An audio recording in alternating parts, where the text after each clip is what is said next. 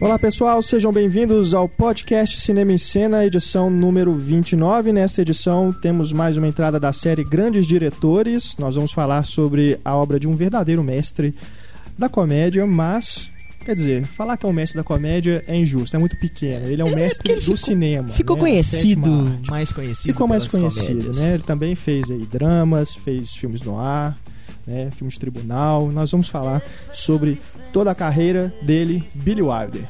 Billy Wilder, diretor de Quanto Mais Quente Melhor, mas também de Farrapo Humano. A Montanha dos Sete Abutres.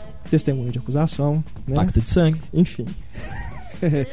Vários filmes aí que nós vamos falar sobre Billy Wilder, tem muito assunto para falar. Para participar aqui desse debate, nós temos a participação de Heitor Valadão, Túlio Dias, Larissa Padrão, os redatores do Cinema e Cena, eu, Renato Silveira, editor do Cinema e Cena, e nossa convidada especial, Ana Lúcia Andrade, ela que esteve aqui conosco no podcast das Grandes Mulheres do Cinema, está de volta. Ela é professora de cinema na Escola de Belas Artes da UFMG e escreveu um livro sobre o Billy Wilder, Entretenimento Inteligente, o cinema de Billy Wilder.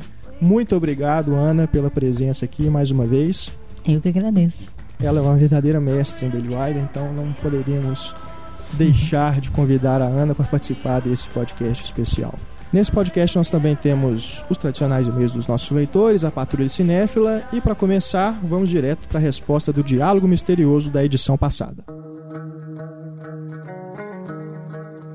Pessoal, vamos dar a resposta do diálogo misterioso da edição número 28.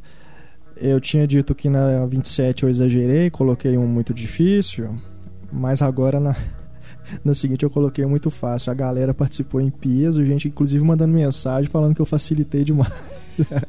mas o propósito é esse, eu quero que todo mundo participe mesmo, porque se colocar muito difícil, acaba que só as pessoas que têm mais conhecimento acabam vão ganhar, né? Então os, o número de ganhadores vai ficar limitado. Então coloquei um mais fácil que foi do filme Um Príncipe em Nova York, Coming to America. Vamos ouvir aí o diálogo. Behold, Simeon, life, real life, a thing that we have been denied for far too long. Good morning, my neighbors! Hey, fuck you! Yes! Yes! Fuck you too! E o primeiro que mandou a resposta correta para o nosso e-mail foi o Lucas Silva de Oliveira. Parabéns, Lucas! Você vai ganhar uma cópia do livro Os Homens que Não Amavam as Mulheres, cortesia da Companhia das Letras. Esse livro é a última edição que a gente está sorteando. Porque as pessoas já estão falando, né? Quem que comentou? É o novo contágio não sei se foi o Daniel é. Rosa. um dos nossos ouvintes comentou lá que virou a, o porta-comprimidos do Contágio, né? Toda edição do Diálogo Misterioso a gente estava premiando com ele. Mas essa foi a última. Foram três livros do Milênio que a gente sorteou. Este foi o último. Lucas, a gente vai entrar em contato com você. Você vai receber aí na sua casa o livro do Stig Larsson. Segundo lugar, Rafael Coelho. E o terceiro lugar, Leonardo Cume. Vocês dois vão ganhar o peso de papel, né? O peso de papel do filme Amor a toda prova, que vem junto a uns clipes para você pendurar seus recados, um brinde bem bonitinho, bem legal para você decorar sua mesa, né? e também acertaram aqui o ranking. Agora, prepare-se de tomar um fôlego aqui para ler o nome de todo mundo. Atenção, 3, 2, 1. Renato Sabado, Emílio Egi, Amani, Gabriel Barreto, Rosiano Marinho, Fábio da Rocha Barros, Hélio Francis, Roberto Ruiz, Lidiane Rosa, Daniel Antunes, Carol Chaves Madureira, Fábio de Melo, Mauro Simões, Fernando Alves, Renan Chaves, Alberto Ferreira, Martins Silva, Carlos Carvalho, Renato Couto Rampasso, Denis Marco, Lucas Paio, Matheus Leone, Cláudio Vicente Júnior, Iris Perfeto, Jader Coelho, Thiago Silva, Fabrício Silva, Luciano Lucas, Felipe Salles é gol! Aê! Gol! Isso aí, isso. Gol do Felipe. Peraí, peraí, você falou Fábio de Melo? É o padre. O padre, padre Fábio, Fábio de Melo participou do nosso participou do nosso podcast. Eu falei isso mesmo? Fábio Falou. de Melo? Fábio de Melo, é mesmo, tá aqui, ó. Fábio de Mello, então, participando do nosso podcast. Parabéns a todos vocês que acertaram a resposta. E atenção, nesta edição do podcast não haverá diálogo misterioso, excepcionalmente. Nós voltaremos com o desafio na próxima edição de número 30. Né? Nesta não vamos ter, por uma questão logística, vamos dizer. Acabou Ok? os milênios. não é falta de prêmio, não é nada disso, é só uma questão logística. Ok? Então, obrigado a todos que participaram. Né? Na edição 30, então, nós teremos mais um desafio. Vamos seguir agora para os e-mails enviados pelos nossos queridos ouvintes.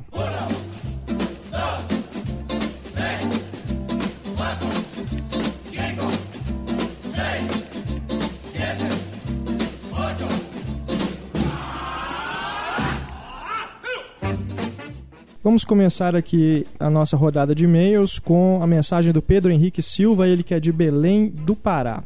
Diz aqui o Pedro: Tem pouco mais de um mês que fui saber que o Cinema e Cena tem um podcast. Pô, Pedro. Pouco mais de um mês, cara. Nós já estamos chegando na edição 30, né?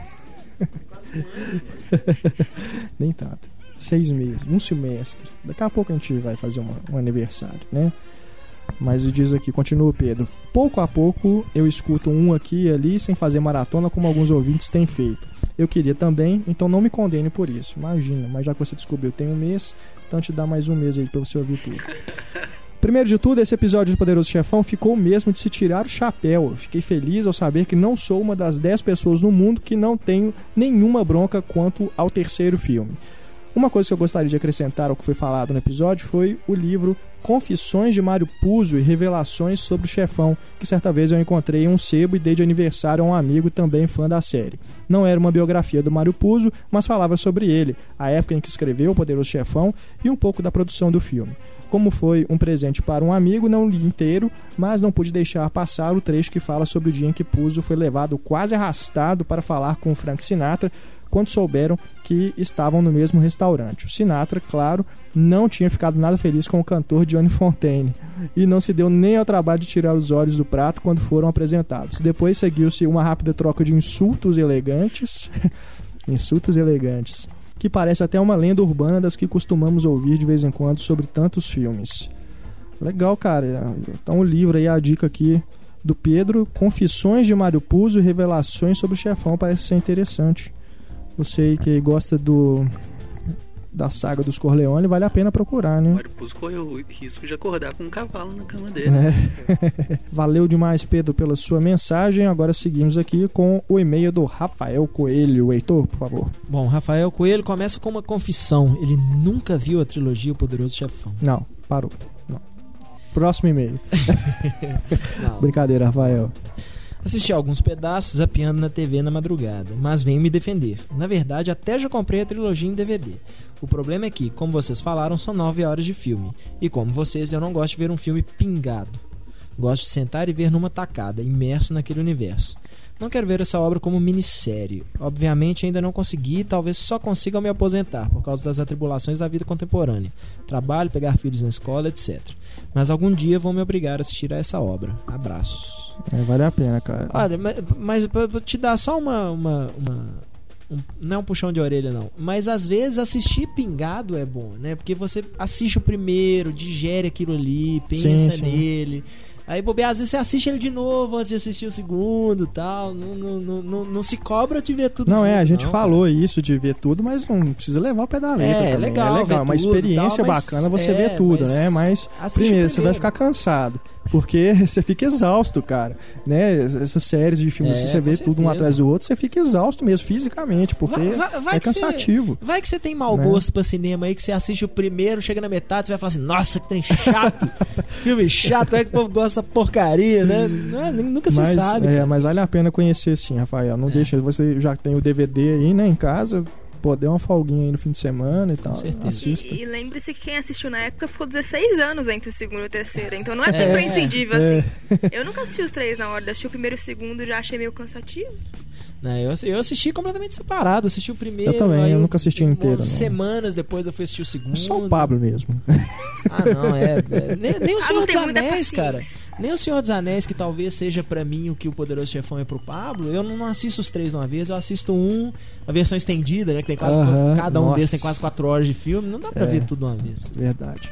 Agora temos aqui, obrigado, viu, Rafael, pela sua mensagem. Agora temos aqui o Fábio Rocha de São Paulo. Larissa, please. Olá, pessoal do Cinema em Cena. Gostaria de agradecer a equipe por postar um podcast do meu filme favorito justamente no dia 22 de março, meu aniversário. É, Parabéns! a gente- E foi tudo Parabéns, planejado. A Fábio. gente viu lá. Foi tudo planejado. Na terça-feira da semana passada, semana quando o podcast saiu, eu consegui convencer minha turma de teatro, que dou aula há um ano, a assistir aos três filmes e foi maravilhoso ver todos se emocionando em uma sessão que fiz logo após a aula. Bacana, bacana, Fábio. E vocês encenaram o Poderoso Em nenhum momento eles se cansaram e quando tudo finalmente acabou, muitos enxugaram as lágrimas e queriam discutir sobre os filmes. Eu me senti muito feliz e quando esse podcast saiu, já passei para eles o link. Aê, propaganda! Aê, isso mesmo, passe adiante. Obrigado, viu, Fábio, pela, pela divulgação, né? Obrigado por estar passando aí o site adiante e trazendo mais ouvintes e mais leitores pra gente. Ele deixa aqui uma observação dizendo que ele teve muitos problemas com o computador para ouvir podcast sobre as grandes mulheres do cinema. E diz que até onde ele conseguiu ouvir, a gente não mencionou a importância da preparadora de elenco, a Fátima Toledo. Verdade, a gente não, não, não falou dela, né? É realmente uma mulher importante aí no cinema brasileiro, participou da preparação de elenco do Cidade de Deus, né? Cidade Baixa também, tantos filmes aí. Realmente, Fátima Toledo, que tem um estúdio aí super famoso, né? De escola de atores quase, né? Que agora temos a Carol Chaves Madureira. Túlio, por favor. É, Use gente, todo o seu charme, Túlio. Use todo o seu charme para ler o e-mail da Carol. então, gente do cinema e cena. Adoro podcast porque meu marido, porra. fudeu, fudeu, vamos começar de novo. Gente do cinema e da cena. Adoro podcast porque meu marido, Rodrigo Madureira, ele foi um vencedor do Diálogo Misterioso recentemente, né? Semana passada, o retrasado me viciou. Tô quase naquela banda da população brasileira que deixou de ouvir música no carro para ouvir o podcast. É massa. Beijo, beijo. Eu vou colocar mais funks no, no- no meio do podcast, igual do Star Wars, né? o pessoal tá escutando, de repente veio, veio o bonde do Star Wars. Pena que não tem o bonde do Poderoso Chefão, né? A gente pode Seria fazer. bem proibidão esse. Né? Bem. Ai, ai. Temos agora aqui a mensagem da Luana Miyuki Andrade, ela que tem 18 anos, fala de Cacoal em Rondônia. Diz ela aqui, ó. Olá, pessoal do Cinema em Cena, dei pulos de alegria quando havia visto no Facebook que o podcast 28 iria ser sobre a trilogia Poderoso Chefão. Fiquei ainda mais feliz quando meu comentário sobre qual era a minha cena favorita da trilogia foi lido, e o fato do Renato ter pronunciado corretamente o meu nome, Miyuki, me fez sorrir feito uma boba. Esse eu acertei, né? Que eu costumo agarrar realmente nos nomes aqui. Por incrível que pareça, são raras as pessoas que conseguem pronunciar o meu segundo nome corretamente. Parabéns pelo trabalho, tanto no site quanto no podcast. Uma informação importante. Meus podcasts preferidos são os de rock, lado A e B. Aê! Tá dando certo, hein? É. Vou começar realmente a divulgar todos os podcasts dentro do A, a podcast. propaganda é a alma do negócio, cara. Aproveitando aí, escutem também o podcast do Scorsese, o podcast das mulheres, o podcast. Quem mais? Os Dos vícios, né? São podcasts que não tiveram o ibope que a gente queria. A gente Então, pode- escutem. Sexo também, né? O de sexo, cara. Eu, eu fiquei impressionado. O podcast de sexo não, não estourou. Eu achei que ia ser o mais escutado de todos. Se você tivesse colocado o título que eu sugeria, se... Qual foi o título que você sugeriu? Fala. putaria. Vai dizer que não ia ter um monte de cliques. Tá vendo, né? Vocês acham que a Larissa é. Boa moça? Pois é. Pra quem ainda não ouviu o podcast sobre sexo, a Larissa fala umas coisas bem picantes Não, é. no podcast Eu de tenho sexo. que cortar, cara, as coisas que a Larissa Não fala é? aqui na gravação. É, cara. Porque é impressionante. Aquelas histórias Né? dela com o marido dela, né, que ela contou pra gente. Que que é isso? Heitor, Heitor. Tá tudo nos extras. Ó, não, como assim os extras? Não. Vamos parar com isso. Larissa, por favor, se defenda. Tá vendo? A Larissa ficou envergonhada. É só tá- vocês acessarem os extras e verem que isso é mentira. É, os vídeos do YouTube que estão lá nos extras, cuidado pra não assistir no trabalho e tal ali, porque Ai, são ai, vídeos ai. pessoais. Ó, ó, ó.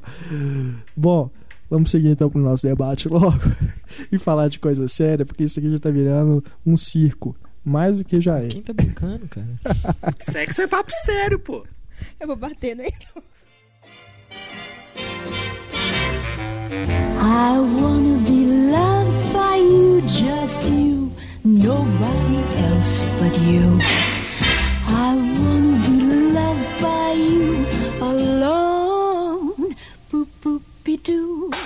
Billy Wilder, cineasta nascido em 22 de junho de 1906, na Galícia, época que ainda era uma província austríaco-húngara, né? Ele começou como jornalista, você ver, em 1925 lá em Viena. Aí nessa época a Áustria já era uma república. Logo depois ele se mudou para a Alemanha e aí começou a trabalhar com cinema como roteirista lá em Berlim. O seu primeiro crédito como roteirista veio em 1929, filme chamado Hell of a Reporter. Eu pegando ele, né, repórter, ele era Fala em jornalista, alemão, né? Né, Se tivesse o nome alemão, eu arriscaria, mas é porque eu não encontrei. e aí, ele teve esse início de carreira ah, como roteirista lá em Berlim, foi bastante produtivo, né? Fez sucesso e tudo. Até que ele se mudou para Paris em 1933, quando as coisas por lá, né, começaram a Esquentar. Começar- O bicho começou a pegar, né? ele foi para Paris e lá em Paris, em 34, ele dirigiu o primeiro filme dele, Malval's Grain, que também tem o título de Bad Seed, o título em inglês, ou Bad Blood, né? No, no DVD que eu assisti estava como Bad Blood, com legenda em inglês e tudo. Esse filme, eu acredito que não foi lançado no Brasil. Foi lançado no Brasil? Foi, tem o tem. título em português? Semente do Mal. Semente do Mal. Então, Um título horroroso. não sei né? se é fácil de achar hoje em dia, né? Porque esses filmes mais antigos, assim, talvez na 2001 Vídeo, né? Que é, um, que é uma loja virtual que vende bastante filmes clássicos, né? Talvez você encontre na DVD World também, costuma vender esses filmes que não, você não encontra em lojas americanas, Submarino, Saraiva, etc. Vamos então começar, né? A falar aí desse inicinho de carreira aí do Billy Wilder. Esse filme eu acredito que poucos aqui viram, porque realmente foi difícil de achar mas que é um filme até interessante. É um filme que fala sobre um rapaz que se junta a uma gangue de ladrões de carro. E ali a gente já começa a observar algumas das coisas que mais tarde ele vai trabalhar em outros filmes, né, Ana? É interessante porque ele fez esse filme sem dinheiro e é, filme sonoro, né? No início do sonoro, quando a tecnologia ainda era cara e difícil. Então ele tem algumas soluções ainda mudas, digamos assim, sem diálogo, muito interessantes, como quando a gente vê qual é a tática da garota do grupo dos, dos ladrões de como é que ela atrai os clientes para roubar os carros, né? E como é que ela dá as dicas da placa do carro para os verdade. comparsas. É muito interessante. Né? Várias das cenas, inclusive, parecem que são feitas para cinema mudo, né? Talvez É. está muito próximo da transição, né? Então, a dificuldade atores também estão- da gravação do som direto, É, né? Exato. ele fez e co-dirigiu isso com um húngaro, né? E eu acho que a- a- as dificuldades mesmo de não ser ainda uma figura conhecida em Paris, de não, não dominar o cinema sonoro, né? É impressionante também as cenas de perseguição de carro, né? Eu li, inclusive, eu, tô aqui com mais uma, um exemplar da série Masters of Cinema, da Carreiras do Cinema. Essa série que nós já demos a dica aqui para vocês procurarem. Ela é em inglês, os livros são em inglês, mas pega aí vários diretores. E essa edição do Billy Wilder, que é escrita pelo Noel Simsolo, ele diz aqui que tem umas passagens falando do Billy Wilder mesmo comentando esse filme. Ele diz que ele, amarra- ele amarrava a câmera, tipo, na traseira de uma caminhonete, assim, o maior perigo, né? Porque eles não tinham grana pra fazer o negócio. com Provavelmente sem segurança. licença para filmar na rua. E é impressionante você ver que realmente eles estão ali, as cenas dos carros nas ruas estão naquela velocidade e os caras estão ali, a câmera em cima, coisa que a gente vê hoje aí, né? Em Velozes e Furiosos, essas coisas É. todas. Na, Na época, em 34, cara. na, Os caras estavam fazendo essas na revisão, maluquices na na revisão dos filmes dele agora para podcast, eu tava revendo Quanto Mais Quente Melhor, aquela perseguição da logo no inicinho ali, que o, o carro de polícia sai da, da rua, bate assim, e os caras, os atores estão do lado de fora. E você vê os caras, e o carro bate, sem É. corte, você vê o cara descendo ali do, do carro, e você fala assim, "Ô, mas o dublê dessa, nessa época aí era mais corajoso que hoje em dia, né? Verdade. Malva's Grain, que a semente do mal, né? Vamos falar, já que tem um título em português, a semente do mal está longe de ser um grande filme, né? Mas ali a gente começa a ver realmente algumas coisas que o Wilder vai trabalhar mais tarde. Por exemplo, essa coisa das trapaças, né? Dos disfarces, né? Uma pessoa fingir que, que é uma coisa para conseguir outra, né? E esse é um tema que é bastante interessante, revendo aí vários filmes Que, Aliás, aproveitando né, a, a preparação para o podcast, eu pude realmente conhecer filmes do Aider que eu não tinha visto até então e rever esses outros que né, são mais clássicos, tudo a gente já tinha conhecido mais lá atrás. E é impressionante como que essa coisa do disfarce está presente em vários, vários filmes dele, né? Vamos pegar aí, já pulando aí para o Quanto Mais Quente Melhor, que talvez seja o filme dele que a maioria das pessoas conheça, que é o filme justamente em que o Tony Curtis e o Jack Lemmon se travestem né, de, de mulher para fugir de- dos gangsters, né? Um filme que é inclusive interessante que começa com aquela, aquele clima de filme policial, né, filme de gangster mesmo, e depois vira aquela comédia já começa absurda. com a ideia da farsa. Você É. pensa que é um filme de gangster, pra depois ele te Exatamente. revelar que é uma farsa, né? Exatamente. Uma comédia farcesca, que é bem típica do Aider e de- desses diretores europeus que vão para Hollywood ainda nos anos 30, fugindo do, do- do nazismo, né?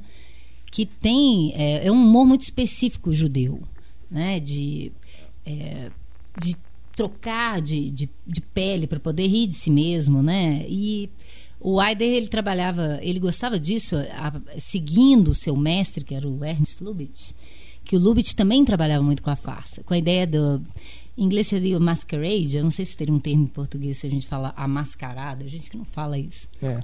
né? Mas a ideia de, de sempre uma coisa se passar por outra e isso gerar mal entendidos, ou uma coisa ser interpretada por outra por uma pessoa, a partir de quem vê. E isso gerar todo mal entendido, não necessariamente de disfarces, como no caso Sim, do sim. Quanto Mais Quente Melhor, que é o exemplo mais evidente. Exato. Mas isso pode ser até por uma questão de confusão, confusão de nomes, de troca de identidade, de uma pessoa se fazendo passar por aquilo que ela não é, enfim. Verdade. É, a abertura do, do Quanto Mais Quente Melhor, eu acho que ele, que ele já mostra isso, né? Tipo, olha, isso, isso tudo aqui é uma farsa. Porque começa com aquele carro fúnebre, né? De, de repente a polícia começa a seguir os caras e tiro e tal. Você fala, gente, como assim a polícia tirando no carro fúnebre? O que, que tá acontecendo nisso aqui? E de repente, os caras dentro do carro começam a tirar armas, essas coisas, e o- a cena do caixão, que é. E, e- e é ótimo aquilo, né? Porque na hora que aparece o caixão, assim, que você descobre o problema, aí ele mostra aonde que é o filme e né, a- a- o ano em que ele se passa, assim, mostrando exatamente. Que aí ele fala assim: pronto, agora você entendeu tudo, né, assim, do, do que vai estar rolando aqui. Outra coisa também que a gente já observa nesse filme, que é uma tendência em outras tramas que o Ader trabalhou aí, não só as de comédia, é que as situações elas começam pequenas e vão tomando uma proporção cada vez mais absurda. Bola de né? neve. Bola de neve, justamente. Nesse filme, por exemplo, não só a trama como um todo, mas pequenas cenas. Por exemplo, a cena que o Jack Lemmon recebe a Marilyn Monroe lá dentro do trem, né, na beliche. Aquilo começa como um encontro dos dois, de repente aquilo vira uma zona, né? A cena muito engraçada. É, falando da Marilyn, né? É aquilo, né? Ele, ele fez dois filmes com ela, o Quanto Mais Quente Melhor, e antes ele já tinha feito o Pecado Mora ao Lado. No, já que a gente está falando do Quanto Mais Quente Melhor, só pra gente ainda ficar dentro do filme, é aquilo, é até aquele, é aquele personagem dela, né? Uma mulher meio fútil, né? Meio objeto, né? Aquela coisa. Eu queria até Sim, falar uma é. coisa da Marilyn, A já Marilyn- que vocês já vivem recebendo É. cartas de pessoas que estão reclamando Fãs que a Marilyn, Marilyn a não foi citada, né? Não deu tempo mesmo da gente falar. Eu até comecei a falar no podcast que existiam as atrizes, existiam os mitos. Ela talvez estaria dentro dos mitos. E o Aider, eu acho que é um dos diretores mais sábios nesse aspecto de saber usar o mito, né? Então, a, a Marilyn, ela fez dois grandes filmes, que são os dois dele, porque ele aproveitou o mito. Num filme, no Pecado Manolado, ela não tem nome, ela É. é, a ideia de A Marilyn. Monroe, né? Ele até faz uma piada disso no filme, né? Que é ótimo. É ótimo. E no Quanto Mais Quente Melhor é a mesma coisa. É, é, Ele aproveita disso, né? No, no- no Quanto Mais Quente Melhor, quanto no, no Pecado Marolado, o, o espectador comum se identificar com aquele personagem e imaginando o seguinte: a minha mulher viaja, eu tô com sete anos de casamento, na crise, na comichão dos sete anos para poder trair, e a minha vizinha é a Marilyn Monroe, não é uma mulher qualquer. É a Marilyn, que era o símbolo da mulher que todo homem desejaria naquele momento e até hoje, assim, como mito, né? Digamos assim. E no Quanto Mais Quente Melhor é a mesma coisa. Você está precisando, para salvar a sua vida, se travestir de mulher e, participar de uma banda feminina para esconder da máfia. E aí não só uma banda de mulheres, a, a, a vocalista da banda é a Marilyn Monroe. Como você conseguiria manter essa dieta? Né, que ele brinca, que ela ainda chama sugar cane. É, E ele fala, "Você- nós estamos de dieta, né? não podemos comer açúcar. é, é ótimo. Então ele aproveitou isso mesmo. E o Wilder falava que ela era uma figura muito difícil, demorava muitos takes para fazer uma cena, mas que quando ela acertava, era uma coisa mágica. E isso realmente você só vê nos filmes dele. Ela até parece uma grande atriz. Porque ele sabe usar ela muito bem naquilo que ela dá conta de fazer, né? Aham, ele falava realmente que era um inferno trabalhar com ela. né? Não pecado Mas fica realmente é maravilhoso. Ela está muito, realmente, muito bem nos filmes. Mas ainda falando do Quanto Mais Quente Melhor, tem um detalhe que é aí já é coisa de direção mesmo do Aider, que ele é celebrado talvez até mais como grande roteirista, mas ele também é um grande diretor, né? É. E você vê que Grande no diretor de atores, inclusive. Exato.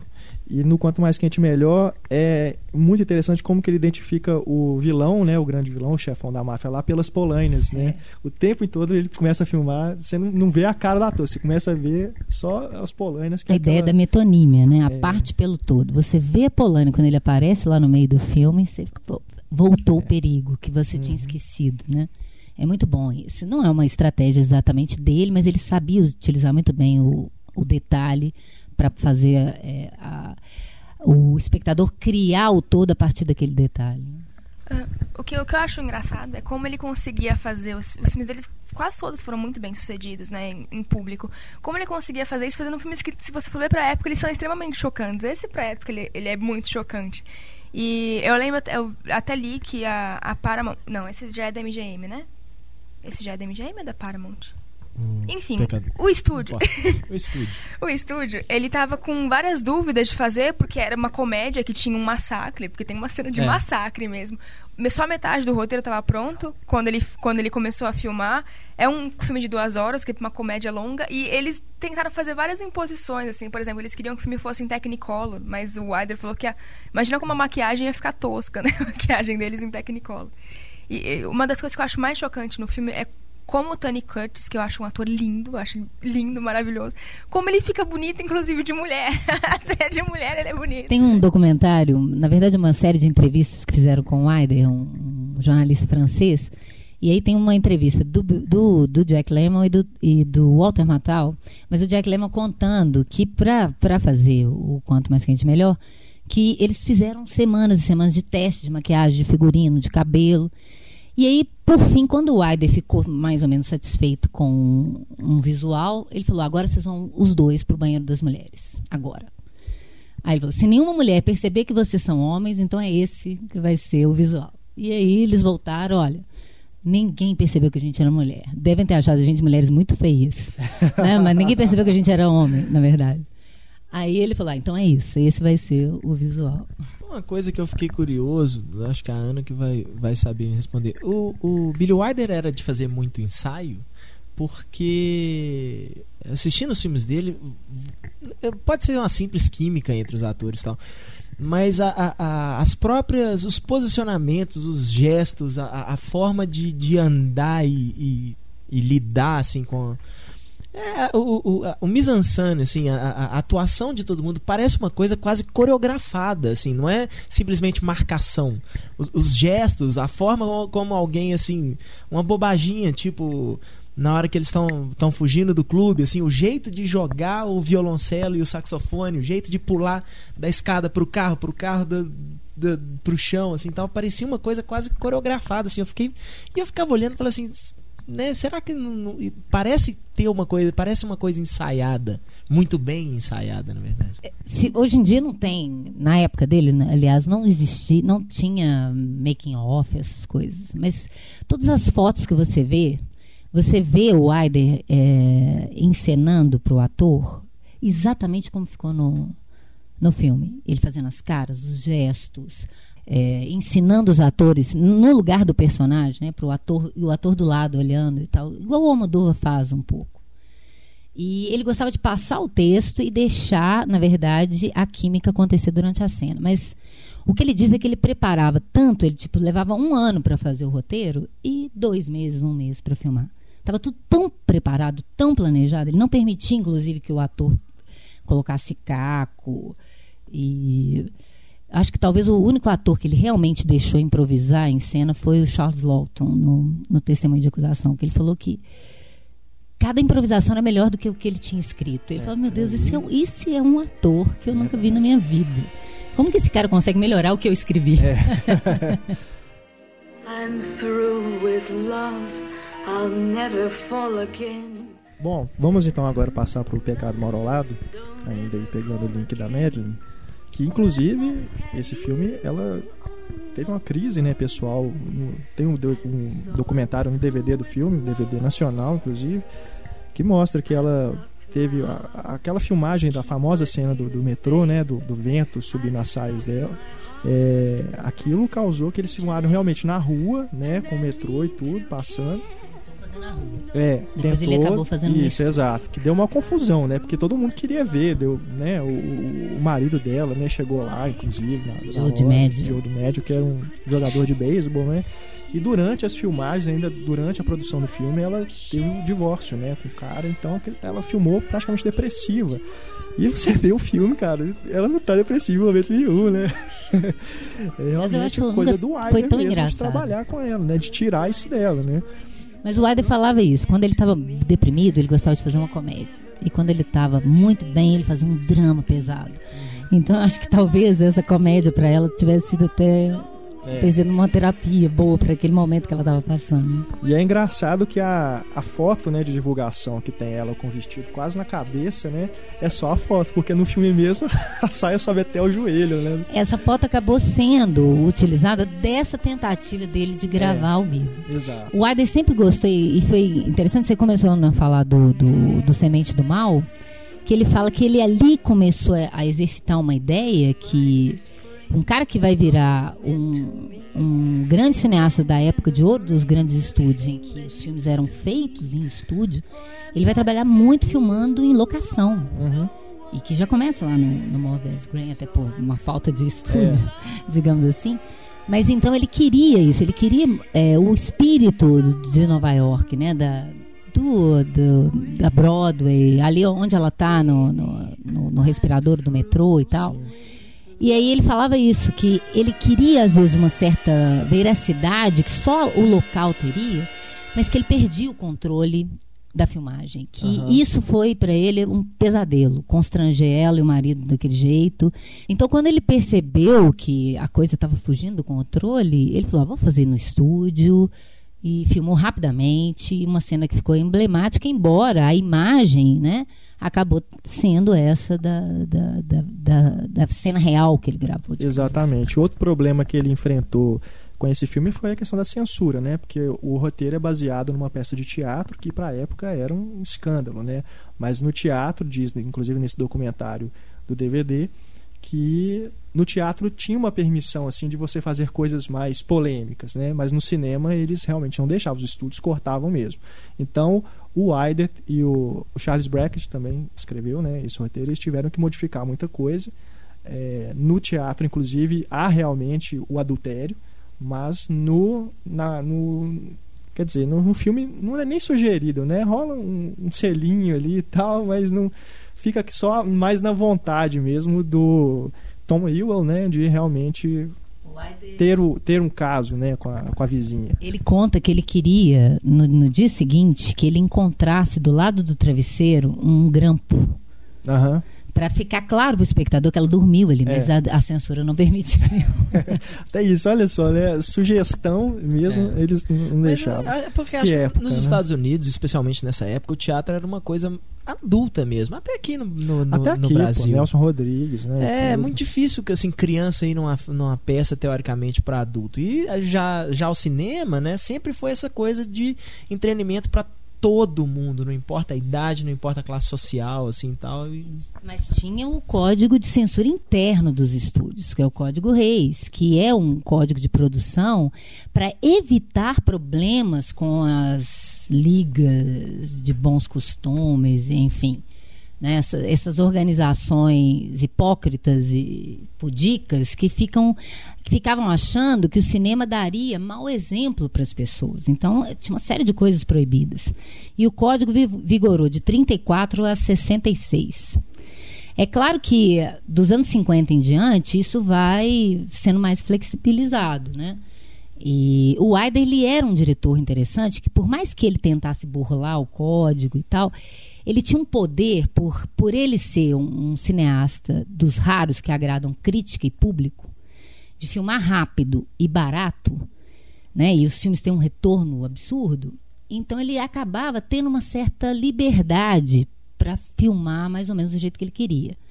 E por mais burra que a censura fosse, como ele falava que era, e era uma delícia burlar essa censura, e essa tentativa do Grampo, eu acho que era um pouco isso.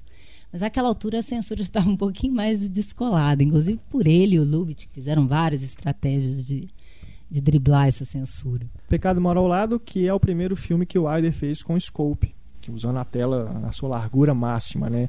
E ele encontra soluções ali muito bacanas quando ele pega as imaginações do Tom Miller, né? Quando ele estava conversando sozinho depois que a mulher dele viaja com o filho, né, para um acampamento, não sei. E aí ele imagina que ela está lá, né, no, no na varanda do apartamento deles. E aí o Aida simplesmente ele faz uma panorâmica para a esquerda, outra para a direita e no espaço em que está vazio, né, ao lado do, do ator, ele coloca, ele abre ali naquele espaço a cena e depois temos a realmente a cena toda do, da imaginação dele, né, com a secretária, com a amiga da, da, da mulher dele e tudo. É, é bastante legal, né, como que ele usa isso. Depois ele usou também o scope no Águia Solitária, que é um filme mais... Eu acho que a partir daí ele nunca mais vai trabalhar sem ser com esse É, formato. né? É, ele, ele volta a trabalhar assim, preto e branco e colorido ele alterna, né? Mas Ele nunca realmente gostou no... do colorido, né? É. Ele achava que era mais uma preocupação para desviar da história. Aham. Ele é um diretor clássico que queria ser invisível mesmo, a ponto do espectador se esquecer que tem alguém contando aquela história, embora seja difícil. Uhum. Mas é, é, o, o, o enquadramento ampliado, né, na tela em widescreen, ele vai ele vai gostar muito desse formato por causa também da profundidade de campo Sim. e inclusive quando ele fez o Se Meu Apartamento Falasse e mesmo Aham. o, o Pecado Manolado que o scope ele era usado para filmes épicos em deserto, Exato. com multidão. Ele falou: você é louco, você vai fazer isso dentro de um apartamento? Né? E no caso do Se Meu Apartamento Falasse, ele falou assim: é, ué, porque. Ele falou: como é que você vai lidar com os espaços vazios do, do enquadramento? Eu vou ressaltar a sol- a solidão do personagem. E realmente é um dos Genial. melhores usos de scope nesse aspecto, sem ser um épico de deserto, com aquelas enquadramentos de composição em espiral, cheio de gente, né? Verdade. É genial. Como que ele compõe também né, esses espaços Uhum. é maravilhoso, né? É aquilo que a gente fala de, de composição. Se você tirar um objeto, um vaso que está ali naquele apartamento, não vai ser a mesma É. coisa. E as pessoas às vezes acham que por isso ele é um diretor é, menos estiloso do, do ponto de vista visual, formal, né? Mas se você reparar, por exemplo, no Se Meu Apartamento Falasse, é, o, Ja- o Jack Lemmon, ele, ele não fica exatamente no centro do quadro. Normalmente ele está numa das laterais e fica faltando alguém do lado dele. Que só vai ser completado quando a Sheila MacLaine aparece. Uhum. E ela, quando aparece com o Fred McMurray, por exemplo, eles aparecem em plano e contraplano. Eles não dividem o quadro. Não é o par. Então ele tem uma coisa dessa, dessa direção invisível que o Lubitsch tinha muito bem, de é, enquadrar. é, o Lubitsch tinha uma frase ótima que era: você pode enquadrar de milhões, de milhões de maneiras, mas na verdade, dependendo da cena, só existe uma maneira de enquadrar para aquilo que você quer realmente transmitir. Então o Aider, eu acho que ele se preocupava mais com isso. Qual a melhor maneira de eu passar isso de uma forma invisível, as pessoas sentirem que esse é o par, sem terem consciência disso, né? Porque quando a gente vê as pessoas sempre num plano, num plano, num plano, juntos, dividindo o plano, você forma esse casal, mesmo quando eles não têm nada ainda. Verdade. É, ela falou do Lubitsch disse que na máquina de escrever do Aida tinha sempre um recadinho dizendo como o Lubitsch faria. Ele tem um quadro, ele tinha um quadro no Genial. escritório dele, bordado, como o Lubitsch faria. Toda vez que ele estava sem ideia, ele olhava para o quadro e pensava nisso. Outra coisa que o Aider também trabalhava muito bem, até a, a, a posição que ele coloca os atores, quando tem mais de um. Uma cena de diálogo, mas em que tem mais de uma pessoa, mais de duas pessoas, né? Como que ele coloca é, sem cortar. É uma cena, um plano só, né? Algo que se perdeu aí ao longo do tempo. Hoje em dia a gente vê que as pessoas, quando tem um diálogo, corta de uma para outra, de uma para outra o tempo todo, né? E nessa época, não, isso não é uma coisa exclusiva do Aider, mas como que ele trabalha isso muito bem. Né? O ator está aqui, você olha para ele, depois você olha para cá. E os né? atores A montagem está toda ali, né? A montagem já é feita ali no- na composição Eu da acho que isso cena. tem a ver com a química que o, o Heitor estava perguntando agora, né? Você deixar os atores Sim, sim. né, atuarem juntos, sem essa coisa de primeiro um grava, depois É, grava o outro exato. separado, e depois se você junta, então, você consegue ver essa química na hora. É, O Lubitsch tinha essa mesma Aham. estratégia, né? Os atores adoravam. E é, é engraçado porque às vezes algumas pessoas acham que é meio teatro filmado, porque utiliza pouco a, a montagem, mas ele Uhum. usa a montagem quando interessa separar essas pessoas. Sim, Se não interessa, para que que a gente vai vê-los separados? verdade. Isso não é teatral. Uhum. Isso é funcionalidade da linguagem, né? Verdade. Nesse negócio que a Ana e vocês estão falando sobre o uso da câmera, no livro da Ana tem uma parte que eu achei muito interessante, que é uma citação que o Wilder faz sobre o, o Eisenstein. Ele falou o seguinte: Algumas vezes, claro, a força da câmera é tamanha que ela se torna o próprio estilo, como o encoraçado Potemkin, por exemplo. Mas essa técnica completamente nova e dinâmica de Einstein, Eisenstein era útil à história. Por oposição, existem diretores que procuram o efeito acrobático, começando o filme dentro de um certo estilo e depois, tendo visto alguma coisa que os impressionou, decidem utilizá-la. Naquela época, assistia comédias influenciadas por Pudovkin e Eisenstein, onde filmava-se do chão sem nenhuma razão. Se Eisenstein o faz, ele sabe o porquê. Aí eu lembro daquela parte final do sete, a Montanha dos Sete Abutres, que a câmera tá no chão e o Kirk Douglas pá, Cai, né? Aquela cena é maravilhosa. né? Maravilhosa. Aquele Aliás, a gente vai poder ficar falando dos finais dos filmes. é uma coisa delicada, né? Porque de- porque realmente. Os finais dos né, filmes do Wilder são sensacionais. São, nossa, né? é, desde lá do- do Quanto Mais Quente Melhor, voltando ao filme mais conhecido dele, né? Aquele diálogo que é maravilhoso. É, Nós vamos aquela tentar. troca ali, mas nós não vamos entregar, descrever a cena, né? A gente só comenta Isso que a gente pessoas acabou de falar da atenção. Montanha de Sete Abusos também é simplesmente uma, uma técnica de É. câmera e tal, mas É. no, o final da história mesmo a gente não vai entregar. E não importa quanto a gente fale, você vai descobrir alguma coisa assistindo. A gente não Ah, tá. com certeza. Ah, não. Muitas. Ou então, dá pause agora aqui no podcast. Vai Vai assistir os tudo. Depois você volta. Você volta daqui a É três mesmo, semanas, vale mas. a pena. Vai vendo aos poucos, não vai ouvindo aos poucos. Vê um filme, aí vai ouvindo um pedaço. Deve ser bom mesmo. Já que a gente falou aí da Montanha dos Sete Abutres, esse que também é um filme até bastante conhecido, né? Ace in the Hole, o filme, o nome original. Um filme que toda a faculdade de Toda a jornalismo faculdade de vai te obrigar a apresenta para os alunos, né? Se, você, se o seu professor ainda não fez você assistir, se você está estudando comunicação, jornalismo, e o seu professor ainda não fez você assistir, você questione ele, por favor, porque é obrigatório. Verdade. Ele em conjunto com o grande quarto poder, né? O quarto poder do Costa Gavras, que foi feito, acho que em 98, se eu não me engano, com o John Travolta e o Dustin Hoffman, né? Que é mais ou menos uma refilmagem, né? Pega mais ou menos a ideia, né? Que é aquela coisa do sensacionalismo da imprensa, e só que em outra situação. Na Montanha dos Sete Abutres, que o papel principal é do Kirk Douglas, ele também interpreta um repórter que chega numa cidade pequena e tá ali, né? Ele já desde cara, ele é, um- ele é um vilão do começo ao final, né? Isso que é engraçado. Mesmo assim, você fica ele- não é que é um personagem que você se identifica, nem gosta dele, tem uma empatia não, mas ele é um, é um cara impressionante, ele ele chama atenção, né, o tempo todo. E ele é um, é aquele cara desprezível desde o começo, que ele já chega no, no- numa redação de jornal querendo impor o estilo dele, falando com o editor, né, e tal, e depois tá reclamando. Arrogante. Mas, mas que saco, essa cidade não acontece nada. Até que ele chega então no, numa montanha, né, em que estão fazendo explorações lá. Eles, eles são é, Acho que eles são mineiros. Minerador. mineradores, né, estão procurando Não algumas Minas. relíquias, né, Mineiro de minerador. é, algumas relíquias indígenas, né? Então, um deles, um desses mineradores, foi até um lugar que estava muito no fundo e que estava meio instável, e aí cai as pedras e ele fica preso lá. E aí o, o repórter descobre isso e transforma aquilo numa. Em vez de, de tentar tirar né? ele em horas, resolve tirar em dias para aquela Exato. história render. Exato. Mas isso que você está falando desde o início, além da, da apresentação dele, quando ele chega na redação já, como ele chama a atenção das pessoas, usando a máquina de escrever para acender um fósforo e para acordar o sujeito, né? Tem também é, a primeira imagem mesmo dele, ele chegando a reboque, sendo rebocado por um, um, reboque, com o pé no volante, com a mão na, na- na nuca, feliz sendo rebocado. Essa, essa ideia de um sujeito que vai ter o seu sucesso, digamos, entre aspas, a reboque dos acontecimentos, vamos colocar assim. Como que o Aider, ele falava isso, que a, a forma como você bateu o olho no, no, no personagem, assim que ele aparece em cena, já te diz alguma coisa desse personagem. E é interessante como ele faz isso no, na Montanha de Sete Abutres.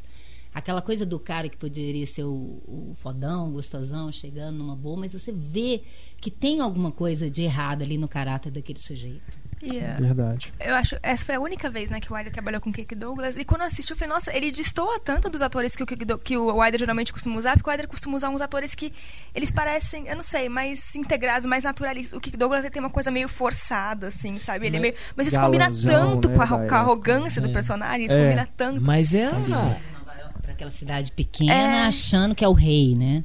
Mas, mas é a própria coisa do poder do mito também. Nessa época, o Kirk Douglas era talvez um, assim, era o do panteão, assim, de Hollywood, né? Era o- e ele não é, o Kirk Douglas nunca foi um cara fácil com diretor, assim. Ele sempre, ele sempre deu trabalho, porque ele sempre se impôs muito. De novo, se aproveitar do mito. É, se aproveitar do mito. Eu, eu me lembro de uma, de uma entrevista com o Kirk Douglas que juntou Kirk Douglas e Stanley Kubrick, dois caras extremamente difíceis, É.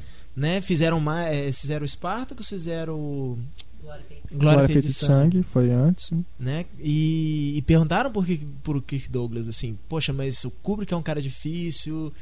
Como é que foi assim, tá- é, como- né? Você ainda trabalhou com ele de novo? É, ele era produtor do filme e aí, né? Como é que foi a relação de vocês dois? Aí o Douglas vira e fala assim, olha, ele, é, ele fala assim, ele era um bastardo, mas é um bastardo magnífico. O- e o, o que eu acho incrível na Montanha dos Sete Abutres é que o, o- cara é desprezível. E, e a ironia tá aí, mas você torce por ele. E, e é isso que o Wilder esfrega na sua cara, tá vendo? Ele é desprezível e você torce por ele. E- Mas o mais desprezível ali é o público, mais que a imprensa. É o público que alimenta aquele tipo de imprensa e a esposa do, do mineiro. É. Ele A- transfere mulher- o nosso ódio para ela. Né? E isso é interessante. E aí ele se torna o anjo vingador do próprio espectador em relação àquela mulher. Verdade. E o Wilder, eu, é engraçado porque ele também trabalhou como jornalista, então ele tá, tipo, meio que demonstrando os pecados da profissão dele. E ele fez a mesma coisa antes no Crepúsculo dos Deuses, né? A mesma coisa. Tipo, olha que mundo desprezível e ainda assim você tá dando atenção pra ele. É, e hoje, e é um assunto que continua muito, muito. O tema é muito atual, se você pensar hoje. Nessa época ainda pode até né, ser uma coisa focada no, no jornalismo mesmo ali. Mas hoje a gente tem né, uma. A, a mídia em geral, especialmente a mídia de entretenimento hoje, né? É, é muito, muito, muito. É aquela, essa relação, esse vício. É, a gente fala assim, poxa, quanta porcaria tem na televisão. Mas e o público dessa porcaria? É gigantesco, o público quer isso. Eu fico vendo é, é, canal em si, aquele e-entertainment television. Cara, você assiste 15 minutos daquele canal, você tem uma. Você começa a ter um ataque de Nossa, nervo. aquilo é você fala assim, terrível, é, é- é tão imbecil. É muito 99% da programação é tão imbecil. Agora, um dos programas mais assistidos nos Estados Unidos hoje em dia é daquelas irmãs Kardashian lá, Nossa, não, não pelo amor de Deus. Sabe, você fala, e a quantidade de, de revista que vende falando sobre celebridade, tirando foto de celebridade na rua e tal.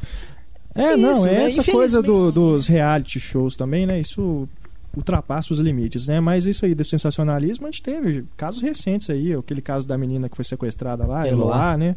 Aquilo ali é montando de sete abutres puro, o negócio toma uma proporção que, né, que a mídia começa a influenciar, pô. A, a menina lá, a Sônia Abrão, né, conversou com o cara dentro lá do cativeiro, pô. E ele tava assistindo o negócio enquanto isso, sabe? É uma coisa absurda. Quem- E eu acho legal porque ele, ele trabalha isso tão bem construído no filme, porque ao longo do filme você vai vendo o circo indo, sendo montado aos poucos. Quando ele virou o circo ou espetáculo, quando a coisa toda acaba, em duas cenas, assim, de um corte para o outro, acabou. Acabou tudo. Você olha, é como se você olhasse para o lado, sumiu. Acabou o espet... acabou a, a, a, a tragédia, ou aquilo que estava alimentando aqueles lobos, vai todo mundo embora. Todo mundo embora. Então, na verdade, não é, é. é claro que a imprensa tem um papel nisso e o Aider não está não querendo. é, deixando ela de lado nesse aspecto. Mas na verdade, ele coloca aquele homem comum, aquele casalzinho primeiro que chega, um lixo com os filhos para ver a curiosidade mórbida. É, ontem eu, eu tava vindo pra, pela estrada e teve um acidente com um ônibus e dois carros, 20 pessoas feridas. E, assim, o trânsito estava horroroso porque as pessoas estavam parando o carro para ver. Ou seja, um bando de urubu Exatamente. sedento Isso por aquilo. É demais. isso que o Aider está falando. Direto. Então é por isso que eu acho que a imprensa talvez não tenha ficado tão ofendida. Porque, na verdade, ele está ofendendo é o público que Aham. gosta disso, né? É, e a imprensa se aproveita dessa curiosidade. né? Mas eu acho legal Joga isso. lá é- o, a carniça, A e os carniça. urubu em Mas o que eu acho muito legal é que no final, tanto do, do Montanha de Sete Abutres, e até eu acho que talvez de uma forma mais óbvia até no Quarto Poder, mostra que os caras, a própria imprensa vai se tornar vítima do público. Ela vai ficar refém do público. Se ela vai, vai ficar não, ela é, né? Então, e ele mostra isso de uma forma que é, é, é, na hora que a imprensa quiser ser melhor, vamos dizer assim, ela não vai conseguir. Né? Assim, o, o, o caminho que a gente está andando é exatamente esse. Vamos dar para pessoa, as pessoas os, os, o que elas querem ver. Né? Achando que eu domino. E vai chegar num ponto que as pessoas, as pessoas vão começar a ditar o que elas querem ver e falar assim, mas não é isso que a gente quer mostrar, não interessa. É. Né? A, a- a mídia não vai ter mais esse poder de, de fazer as pessoas verem o que ela quer. Né? É quase uma, uma autofagia aí, para falar É. bonito, aí, entre a Montanha, imprensa e o público. a Montanha de Sete Abutres, que de forma alguma é uma comédia. é um drama, né? Mas tem elementos. sempre tem os elementos Sempre tem cômicos. elementos cômicos. No Montanha de Sete Abutres é muito legal o, a brincadeira que ele faz com a placa né, de entrada lá da montanha. Que primeiro é de graça, né? Aí, à medida que a história vai correndo, o preço vai aumentando, né? Mas é, também o a Montanha de Sete Abutres tem essa coisa da evolução narrativa de bola de neve, né? Que é uma coisa que começa pequena e vai se transformando numa coisa gigantesca. E o que eu acho bacana também é como que a trajetória do personagem do Kirk Douglas é bem semelhante com a do próprio cara que está lá preso no buraco. Os dois são movidos pela ganância, os dois vão entrando cada vez mais fundo, né? O, o, o cara já está lá dentro, já está preso e já né, se ferra. Mas o Kirk Douglas também vai entrando, de certa forma, cada vez mais fundo num buraco e depois ele não vai conseguir sair. Tanto é que o plano final é justamente isso, ele, né, sem dizer o que acontece exatamente, mas o Aida colocar a câmera no chão, quer dizer, dali não tem mais pra onde ir, meu filho, acabou ali. Você já O desceu, velho ditado, do chão você não É. passa, né? já foi até onde você E é podia mais ir. que no chão, porque ele tampa a lente da câmera. Então, é isso que eu tô falando, ele cai em cima do espectador. Exato. Tipo assim, durma com um barulho desse. Aham. Né? Que o Aider faz isso nos finais dos filmes dele. Ele te dá uma sacudida. Uhum. Não vou também estragar o final, mas no, no, no Crepúsculo dos Deuses, né? Essas pessoas aí no escuro. Tá falando diretamente com o espectador. A gente fica assustado. Peraí, a culpa não é minha. Mas é. Você também está envolvido nesse jogo perverso aí. Né? E isso que é interessante. Como é que ele consegue colocar o espectador na história? Você fica, a princípio, achando que você só está assistindo, mas você faz parte daquilo ali. Vamos então agora, continuando aí no Wider sério. Vamos falar de Farrapo Humano, filme de 45, né? O Ace in the Hole é de 51, esse é anterior, seis anos antes. O Farrapo Humano, que é um filme que talvez seja onde o Wider é mais elegante, assim, não é nem mais elegante, mas mais inventivo no uso da câmera como diretor, né? Ele cria planos mais é, diferentes, assim, não é só mostrar ator, não é só mostrar diálogo, não é só composição, ele realmente usa a câmera de uma forma mais inventiva. Farrapo Humano, que é um filme sobre um alcoólatra, né, interpretado Pelo, Pelo- Ray Millan. isso, exatamente. E ele. é Aquilo, a gente discutiu um pouquinho do filme no podcast de Vícios, né? Que o cara tá tentando. Ele tá tentando largar, vocês acham que tá tentando largar ou realmente é uma coisa que ele só fala que tá tentando, mas na verdade Querem ele que quer ele se pare, entregar, né? né? Eu acho Querem que eu- ele pare antes de tudo. A impressão que dá é que se não fosse o código de censura da época, ele não iria querer largar. O final não, mas é. o, o- o- não vou estragar o filme, mas o filme não deixa claro que ele largou. Até porque Não. ele, ele pontua o tempo todo que é um círculo vicioso. Mais que um ciclo vicioso, é um círculo vicioso, né? Ele fala isso várias vezes no filme. Um círculo, é uma figura perfeita que não tem início nem fim. E aí, quando o barman vai limpar as marcas do copo no, no, ba- no balcão, ele, não, não, deixa aí que eu quero ver o meu círculo, eu quero lembrar do meu ciclo vicioso. Né? Várias vezes no filme ele faz referência a isso. Então, ele começa o filme de um jeito e retoma nesse do, do início ao contrário, né? Ou seja, aquilo ali não tem fim. Aquilo ali ele vai estar ali sempre. Que é a ideia do, do alcoolismo mesmo, né? Que na época foi o primeiro estudo, digamos assim, feito pelo cinema, sério sobre o tema. E o Eider, que tinha convivido antes com o Raymond Chandler, quando ele estava escrevendo o Pacto de Sangue, e aí ele percebeu o que, que era realmente o alcoolismo. Né? E aí, é, eu acho que é o primeiro filme que informa isso, antes até disso ser divulgado na medicina, que o alcoolismo não tem cura. Que se o cara pegar de novo um golinho, ele volta, retoma tudo de novo. Então é isso que o filme está deixando é, nas entrelinhas. Eu não sei se tem a ver só com a censura, embora pareça moralista, mas a ideia é que você se identifica não exatamente com o protagonista, você se identifica com a namorada dele, que quer ver ele saindo daquilo, porque ele mesmo não quer sair. Né? Eu até questionei isso na, na, na minha análise do filme, porque se um, um, filme clássico você acompanha a trajetória de um personagem que deseja muito alguma coisa e você torce para que ele consiga aquilo que ele deseja, nesse filme não, porque o que ele deseja é beber em paz. É, exato. A figura do... E ele não tem paz, porque o público e a namorada não é. querem que ele, que ele viva daquele a jeito. A figura do bartender é muito genial nesse sentido, ele né? devolve a máquina de escrever para ele. Exatamente. E é o cara que vê também que ele realmente é um dependente daquilo, né? Porque tem uma hora que ele chega lá e, tipo, ele fala que não tem dinheiro para pagar, mas mesmo assim ele dá, toma. Senão você vai se ferrar, eu sei que você vai se ferrar com isso, toma. Uhum. Né?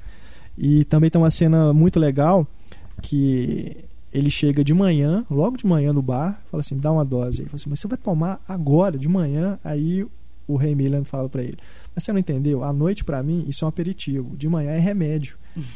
Cara, né, é realmente uma, um problema muito mais sério. E o que eu acho que também ele não é um filme moralista, porque eu acho que ele fala mais, muito mais sobre a fraqueza daquele cara em não conseguir largar, né?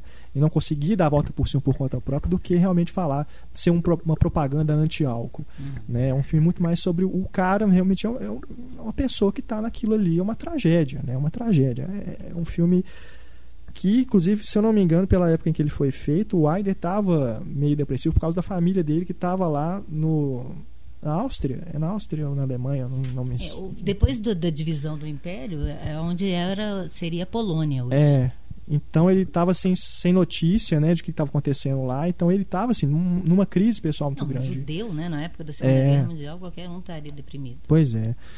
Então tem essa. Você sente isso, esse peso, assim, no próprio clima do filme. Talvez seja o, o filme. Eu acho que realmente é o filme mais pesado do Aiden. Você realmente vê assim que. Né?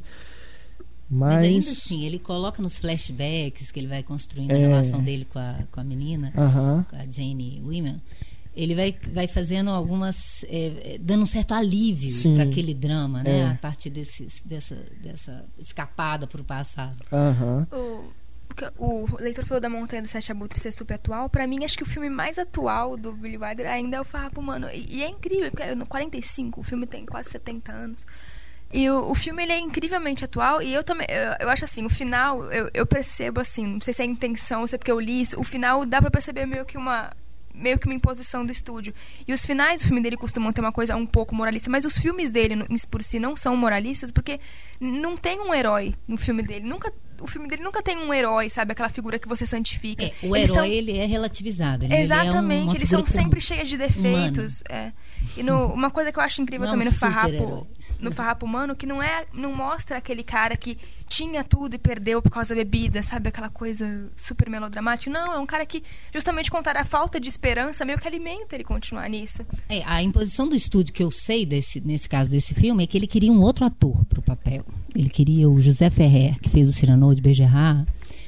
E o, diretor do estúdio, não me lembro, o Goldwyn, enfim, falou com ele: peraí, o cara é um excelente ator, mas ele é um ator muito feio, muito desagradável de se olhar. Você quer que o público torça por um cara, um personagem desse, que é um herói terrível, e ainda o público não vai sentindo qualquer empatia por ele? Por que você não coloca um homem bonitão? Ele, ele pensou naquilo, ele falou que isso foi uma, uma lição para ele, de que realmente, assim, não que por ser bonito ou feio, mas ele pensou, talvez o público torça mais por um sujeito que tinha tudo para ser alguém, uma família normal, uma vida normal. Ele pode ser um escritor tranquilo, ele não tem que estar trabalhando para conseguir a vida dele. Quer dizer, é, um cara para quem você torcesse, porque ele tem uma noiva linda, o cara é bonitão, por que, que ele está nessa vida? É isso que o Aider queria. Então, a, a imposição do estúdio que eu sei foi essa, e ele abraçou ela plenamente. Assim, ele concordou, inclusive o Ray Millan ganhou o Oscar, Não, é ganhou o Cannes. É. né? E o Aider ganhou também o primeiro Oscar dele com esse filme, né? Ele já tinha sido indicado pelo Pacto de Sangue, mas ele ganhou o primeiro Oscar dele de direção e também de roteiro. É também interessante no Farrapo Humano que o Aider ele tem um estilo mais ah, realista assim de filmar as coisas, mas tem duas cenas de alucinação no, no Farrapo Humano que são geniais, né? A primeira hora que ele vê os- a dança dos casacos, né? numa ópera, não sei, num teatro que ele vai, e depois a hora que ele vê o tem realmente a alucinação, assim, que aí ele já tá é, um morcego, né? Entra dentro da casa dele, é uma cena realmente bem, bem até grotesca, né? Se for pensar. Uma curiosidade desse filme que eu li é que a indústria- as indústrias de bebida nos Estados Unidos ofereceram milhões pro Aider não lançar o filme na época. É mesmo. Essa eu não sabia.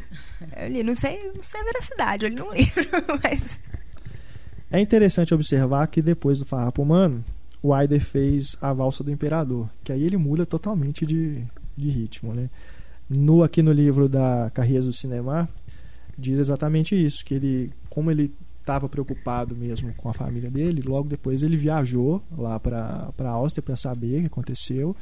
Aí ele realmente perdeu os pais e tudo, enfim. Então ele queria fazer alguma coisa que mudasse, levasse, deixasse ele alegre. E fez esse filme que é quase um musical, né? E é todo colorido. É, é totalmente. Se você pegar que ele fez logo depois do Farrapo Humano, é uma, é- são filmes opostos, né? Esse filme é uma fábula praticamente que tem um, um romance entre dois cães. é bem ingênuo, né? Uma coisa bem ingênua assim. Na verdade, ele faz um paralelo entre a É, nobreza um e, paralelo, e o- é. a- a uma Mas- condessa e um, um plebeu. E aí ele brinca com a chip do- dos cachorrinhos, né? O pedigree. Quem tem pedigree e quem não tem. É, é engraçado. E que, de certa forma, foi uma, uma maneira que ele encontrou de mostrar como que as coisas. fazer uma. Talvez até uma crítica política à situação na, na Áustria, né? Ele refletir sobre o país onde ele nasceu, onde ele cresceu e, enfim, fazer uma. talvez uma sátira ali em cima disso. É, a Dama e o Vagabundo é de quando? Alguém lembra? o desenho animado, né? Da Disney. É. Então, é, É é a o- inspiração aí, ó. O Aider tem muito de cinismo, né, na forma como ele coloca, como ele observa as coisas, né? É, Então, a- a eu forma acho como muito ele interessante maneira- porque no, no maneira- início do filme, ali o governo, né, a situação toda ali é, é mais ou menos que no isso. início do filme o imperador chama a condessa para falar uma coisa com ela e o pai dela acha que é porque ele quer arrumar um casamento para ela. E aí ele começa a falar que ele quer arranjar tudo da maneira mais rápida, porque ele quer a prole logo. E ela começa a ficar sem entender aquilo. O que ele está querendo? Está querendo que eu acasale com alguém para ter. é, porque não sei o quê. E de repente ela percebe que ele está falando é do cachorro. Ela, ele quer a cachorra dela emprestada para cruzar com o cão dele, que é da mesma raça, para gerar uma raça, né? E é muito interessante ele ter feito isso na Áustria. na- a história se passa na Áustria. Ele quis retomar as operetas da, da época da juventude dele, embora ele, ele fale que ele não gosta muito do filme, porque ele detestava dois gêneros. Ele trabalhou com todos os gêneros, mas ele não gostava de dois: musical e western. então o filme era um pouco uma imposição que a Paramount pediu, porque ele queria um, novo filme para o Bing Crosby e tal. Então, esse paralelo que é desde o início do casal né, e, e dos, dos dois cachorrinhos, é, que ele vai trabalhando o filme inteiro, à medida que a, a, a relação, digamos assim, entre os cachorrinhos aumenta, você vai construindo paralelamente a, relação dos, do casal de humanos, né? Então, ele não mostra tudo nos humanos, até por causa da censura da época e tal, mas a partir do que acontece com os cachorros, você tem uma ideia do que, que aconteceu É. com o casal. E no final, eu não posso falar também, que aí a grande crítica do Aider, que ele vai falar o seguinte, olha, olha- esse, esse lugar da onde eu mesmo vim, que gerou um sujeito que acreditava na, na, na, na pureza das espécies, né? Que é capaz de fazer o que com alguém que não tenha o pedigree? Não posso falar sem estragar o filme, né? Que é genial aquele, a, a, a tensão que ele cria numa uma comédia super bobinha e farsesca e parecendo uma, um musical, de repente se torna uma crítica pontual contra o que, foi o nazismo e a exterminação dos judeus, né? Então isso é muito legal, como que o, o Wilder sai da trivialidade para, na verdade, ter um subtexto riquíssimo ali. Parece um filme imbecil e na verdade não é, né? E é isso, isso é um- uma coisa interessante que eu, eu analiso também, como que o Wilder estava atento a qualquer tipo de espectador ver o filme dele, do mais erudito ao mais simples. Você pode acompanhar tranquilamente aquela história e perceber essa crítica, mesmo que você não associe com o nazismo, né? Será que a gente pode dizer que aí a partir dessa A Mostra do Imperador de 48, no mesmo ano ele lançou A Mundana, é, e a partir daí ele fez aí uma série de filmes que são considerados os melhores dele. A gente pode dizer que talvez seja o melhor momento dele, porque olha só, em 50 vem Crepúsculo dos Deuses, em 51 A Montanha dos Sete Abutres, em 53 o Inferno 17, que também é um filme bastante legal. Sabrina, né? Depois, logo depois, o Pecado Mora ao Lado. Quer dizer, é, antes ele realmente fez o Pacto de Sangue e o. Não é, o Pacto de Sangue realmente E é o Cinco filme. Covos no Egito. o Cinco Covos no Egito foi que é legal um filme também. de guerra também muito Exato, interessante é. sobre como é que ele constrói um personagem para representar cada um dos lados da Segunda Guerra Mundial. O que, que foi a França no conflito? O que, que foi a Inglaterra no conflito? O que, que foi a Alemanha no conflito? E de uma forma também aparentemente trivial, um filme de aventura. E ele está colocando todas as questões ali, né? De uma forma muito interessante, muito pungente. Ele considera, inclusive, ele teve uma entrevista falando que ele realmente considera que Co- Cinco Covas no Egito é o primeiro filme em que ele é, visualmente é o filme mais o primeiro filme realmente bonito dele assim que ele explorou mais a, a câmera né o uso do, da composição. E realmente já, já logo na de cara a primeira cena que vem o tanque né com o cara desmaiado lá aquilo é uma imagem já bastante impactante. E depois quando o soldado está escondido lá dentro do hotel e que ele daquele enquadramento dele atrás da mesa né é uma cena muito bonita né é o primeiro filme que ele considera realmente que ele tem esse, esse senso de composição de cenas e tudo. Também é, o- é um filme que ele já trata dessa coisa do disfarce, porque o cara se passa por, pelo. Um assassiano, É um cara que trabalha lá no hotel, né? garçom. É um garçom. É, tem essa coisa, né, de, de ser um- mais ou menos um filme de, de espionagem, filme de guerra com pano de fundo, mas é aquilo, sempre também tem o, o, um elemento cômico, né, que é o, o outro funcionário lá, né, o, o cara que trabalha lá no hotel. Tem também o, general italiano, É, que é, tem as melhores piadas canta, do. né? É. que ele, fa- ele, ele faz uma crítica ótima à, à aliança desastrosa da, da Alemanha com a Itália, né? Aham. Que os dois generais vão hospedar num hotel, só tem um, um quarto, são, duas suítes, uma tem um banheiro que funciona, a outra tem um banheiro que não funciona. O general alemão fica no- na suíte cujo banheiro funciona, o italiano é designado para o outro, e aí ele, o- ele começa a cantar de manhã e o general alemão manda ele calar a boca, ele fala, é como que uma, uma nação que é a rota pode entender uma nação que canta. Mas é isso que dá. Quando a gente dorme com o cão, a gente não pode achar ruim as pulgas. Né? É a- o que ele está falando da aliança mesmo entre essas- esses dois países que combinou com a- o desastre da Segunda Guerra. Né? E antes que o, ele fez The Major and the Minor, que é uma comédia, né? A incrível Susana, que é uma coisa meio. É meio estranho, né? moderna, É. Ginger Rogers fazendo o papel da menina de 12 anos. Mas o genial desse filme, né? Porque Também ele. tem isso do absurdo, né? A comédia do absurdo. A né? ideia da farsa, Da de farsa novo. também. Né? Agora, o mais legal é porque ele, como ele já era um, um escritor de sucesso e ele vivia pedindo para dirigir, que ele não aguentava mais os diretores mexendo nos roteiros dele, ele propôs para Paramount e aí ele falou: Eu preciso de uma história infalível, porque se eu falhar, eles não me, dão, me deixam mais dirigir. É. Então ele pensou nisso, né? E, e o interessante é que ele pega, né? 1941, plena eh, entrada dos Estados Unidos na guerra, um major do exército que vai se, se tornar o protetor de uma menina de 12 anos por quem ele se sente atraído sexualmente. É. E assim, a gente sabe que ela tem 25 anos, que ela é uma mulher de George, mas ele não. Então aí que está toda a maldade, né? A gente se torna um cúmplice às avessas da- dos personagens, né? A gente acompanha, a malícia não está exatamente na cena, está no que a gente está imaginando da cena. Isso é uma herança também que ele tem do Lubitsch, genial. Principalmente porque ao saber disso, a gente quer mais é que ele pegue, né? Porque tem 12 anos, vai, vai, tem. Não. É. Ele é pedófilo. Pois é. Verdade. Não, aqui no, no livro da Carrieso, o, o autor aqui, ele faz inclusive uma, uma interpretação bacana disso, do filme, que é, que é justamente falando que o fato dele, da menina, da Ginger Rogers, né, se passar por uma criança e o cara, ao mesmo tempo, né, Milland. né é, se, se apaixonar por ela, mas ficar na, naquela coisa, é mostrando que todos ali são imaturos, na verdade. Né? Então, de repente, pode ser uma, uma Engraçado leitura. Ela quer se vestir de mulher porque ela precisa voltar para a cidade dela e ela não tem dinheiro para passagem. E ela não aguenta mais ficar em Nova York. Ela fala que desde que ela chegou em Nova York para trabalhar, ela só, só foi assediada por homens. Então ela não aguenta mais o assédio masculino. Uhum. Então ela quer voltar e aí ela se veste de mulher, aí ela vai parar num trem, e ela conhece esse major que leva ela para uma, uma academia militar de meninos. que vê a cereja no bolo, né? Vem uma menina para uma academia militar. É a ironia que ele faz com o personagem.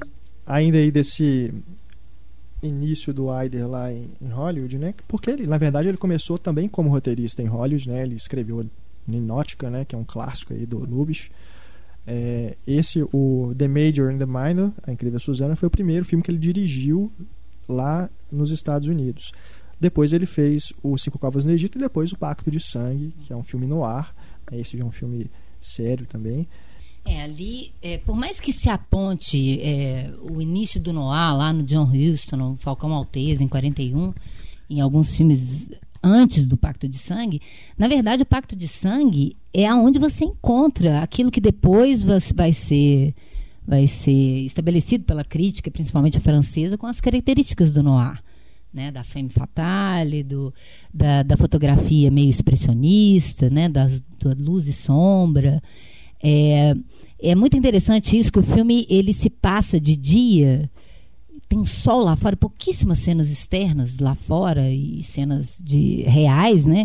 E quando ele vai para o estúdio nas internas, tudo com as cortinas fechadas, com as persianas iluminando os ambientes como projetando sombras como grades, que é aquele personagem que parece uma pessoa comum, um bonachão, Fred McMurray, que vai entrando na teia de e se tornando, revelando o seu próprio lado negro, né? Então o Aider ele acabou estabelecendo, ele nunca foi um cara que se fiou, ele entrava num gênero, pegava as características daquele gênero e seguia a risca. Não, ele sempre misturava essas características de gêneros com de outras modalidades dramáticas e ali ele criava uma, uma, uma nova, digamos, é, combinatória narrativa para as pessoas que fossem trabalhar naquele gênero.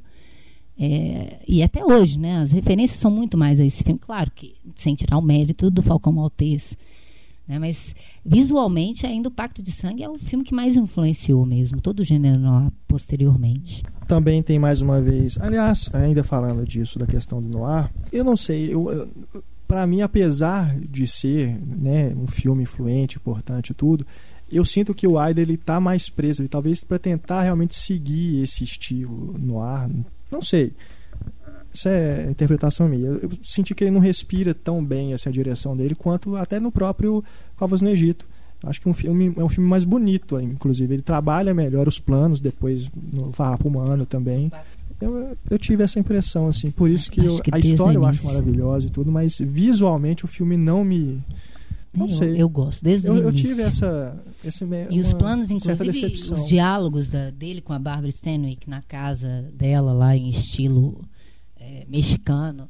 E a escada, o que ele faz com aquela escada, com a, a apresentação dela no alto da escada, enrolada na toalha, e ela vem descendo por aquela grade, e a relação dos dois, ela sentada no sofá, ele em pé, com essas grades que eu estou falando, das persianas, formando grades em torno de toda a sala.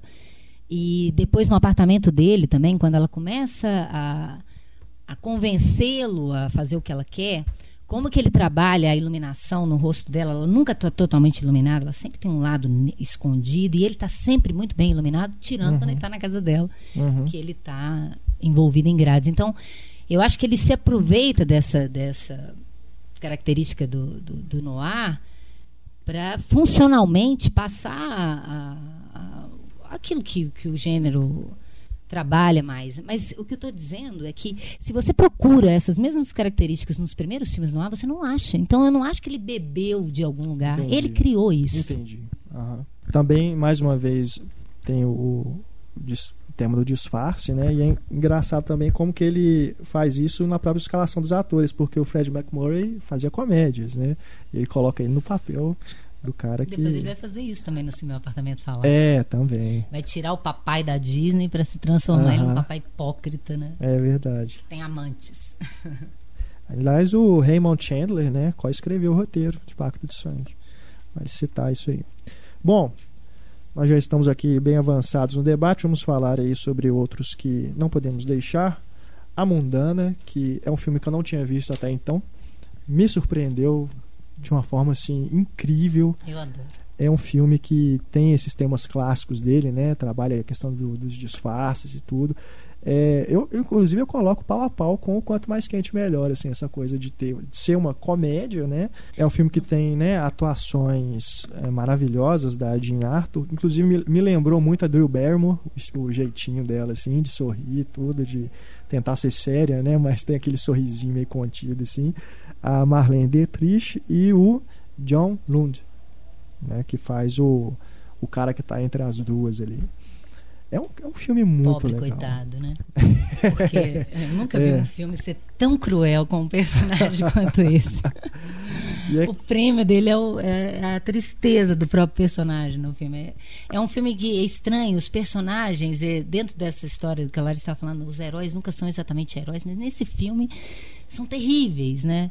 Porque ele é um trambiqueiro, um cara do exército, mau caráter, enganador. Ela é uma chata, obsessiva, reacionária, conservadora. E a Marlene Dietrich é uma simpatizante nazista. Aham. Então, é uma coisa louca. E, no entanto, ela é a personagem talvez até mais interessante, mais simpática. É, sim, e também a que usa essa questão do disfarce da forma mais é, elaborada Muito- ali dentro. É né? muito legal. Eu gosto muito da relação dela com a americana. Sim, sim. Ela medindo a americana, as duas desejando o mesmo homem, né? Você então é uma mulher tipicamente americana. né? Os filmes enganam muito a gente. E é ótimo, os comentários o que ele Aida tá faz são brincando. Ele ótimos. pegou a, né? A Jean Arthur, que era a mulher americana por excelência dos filmes do, do Frank Capra, né? E ele pega a Marlene Dietrich como o protótipo da, da, da, da mulher alemã. Ele até brinca isso, né? Que ela tinha aquela fama de, de sex symbol e ela era uma dona de casa alemã que adorava esfregar o chão. Ele falando que eles riram muitas vezes de como que Hollywood transformou ela num mito sexual e ela sempre foi uma dona de casa. Mas ele vai fazer isso com a Marlene Dietrich também, essa ideia de aproveitar o mito, tanto nesse filme quanto no testemunho de acusação. Essa ideia estigmatizada que as pessoas têm, preconceituosa, principalmente depois da Segunda Guerra, contra os alemães. E ele vai se aproveitar disso de uma forma brilhante no testemunho de acusação para você te induzir a pensar o que ele quer que você pense durante o filme. Esse é o que não pode falar mesmo. No É. final do Tem filme até um ainda recado agora pra você não. Nos créditos finais tem um recado falando pra você não você contar, pra o ninguém. final. É verdade, não vou contar não. Mas é, é fundamental é, é a presença dela nesses dois filmes, né? E a crítica que ele faz no caso da Mondana, que eu a- da Mondana que eu acho genial, a exploração dos Estados Unidos daquele país derrotado, né? Que é o que mais o aviltou. Ele foi chamado para fazer o filme lá para levantar a moral dos americanos que ficaram retidos na Alemanha. E ele faz uma crítica daquele povo é, comprando pessoas por uma meia de seda, por uma barra de chocolate. Né? Isso é muito interessante no filme. Com certeza. Aquilo de novo que eu estou falando, atrás da linha de comédia que você está rindo, tem uma crítica muito mordaz ali por trás. E depois em O Cupido Não Tem Bandeira, ele volta a falar sobre essa coisa do colonialismo, né? É. Exatamente. Ali usando a Coca-Cola. James Cagney, né, interpreta um gerente da Coca-Cola na Alemanha E também mais um filme também que é- esse já é realmente uma comédia, mas até chega até quase a ser screwball a partir de certo momento que vira uma coisa histérica, né? É, aquela cena em que ele tá lá dando as ordens, né, para transformar o, o o namorado da filha do chefe dele num cara americano, porque o cara é um revolucionário, né? Tem que fazer isso rápido. Tem, tem, né? A, a, a- a câmera fica parada no, no James Cagney dando ordens, né? Aquilo ali, mas é uma coisa é muito Aliás, engraçado. outro ator soberbo. Né, É. filme. E que fala isso, né? Como que eh, faz também essa sátira do, do- da presença dos Estados Unidos lá na Alemanha do- depois da guerra. Uhum. Só voltando que a Ana falou do testemunho de acusação e, e a, eu gosto muito do personagem do advogado e a uma confusão ética que tem ali. Acho que ele faz um uns questionamentos éticos muito bacanas do filme. E ah, eu gosto de pesquisar curiosidades assim de filmes e o contexto dos atores na época. Tem uma coisa que eu fiquei abismada. A Marlene Dietrich na época tinha 55 anos. Você olha pra ela, ela parece uma mocinha. A hora que eu vi isso, eu fiquei abismada. Ela parece uma mocinha no filme. Não, aquele flashback, né, da, da guerra, que ela aparece cantando, como, como na, na mundana. É. É, descobri. Bem parecido, né? É Né? absurdo. Aliás, aquele flashback que mostra o encontro dela com o Tyrone Power é, é sensacional. Ali Sim. você tem o brilhantismo do Wyder na, na questão do diálogo e de trabalhar ironicamente o que o diálogo está dizendo e o que a imagem está mostrando. Que é aquela negociação dos dois de café e sexo, né? É. Uma colher de café, um beijinho, mais açúcar, sei lá mais o que, né? Que ele vai é genial. Ali ele coloca toda a crítica que ele quer fazer, que já estava na mundana, dessa exploração da, dos vencedores da guerra com os derrotados, né? Uhum. Testemunha de acusação, que aí é um filme de tribunal, né? Chamado o subgênero. E que também está presente essa coisa do disfarce e da bola de neve, só que, né? E que também é Enfim. muito engraçado. É, com certeza. E tem o elemento humorístico que tá no Charles Lawton, né? Que é o. Poxa, Tá tudo nele, É sensacional. é- personagem- O personagem dele é o melhor maravilhoso. personagem do Wyder, e o Wyder mesmo fala que ele não sabe até que ponto é por causa dele ou por causa do Lawton. Porque ele falou, o cara deu uma alma para aquele personagem que nem ele conseguiu conceber. Mas ele falou, se o Lawton não tivesse aceitado o papel, talvez ele tivesse reescrito. É, eu- o texto do filme é retocável, né? É baseado no livro da, Da Agatha Agatha Christie. Uma peça. Maravilhoso, testemunha de acusação. Uma marca também que eu acho engraçada no Wyder é que sempre tem o personagem pobre e o personagem rico. E eles sempre estão num, num, num dilema em que ninguém é colocado acima de ninguém. Assim, é, eu acho muito bacana. E nesse filme ele tem bem isso bem claramente, né, esse dilema.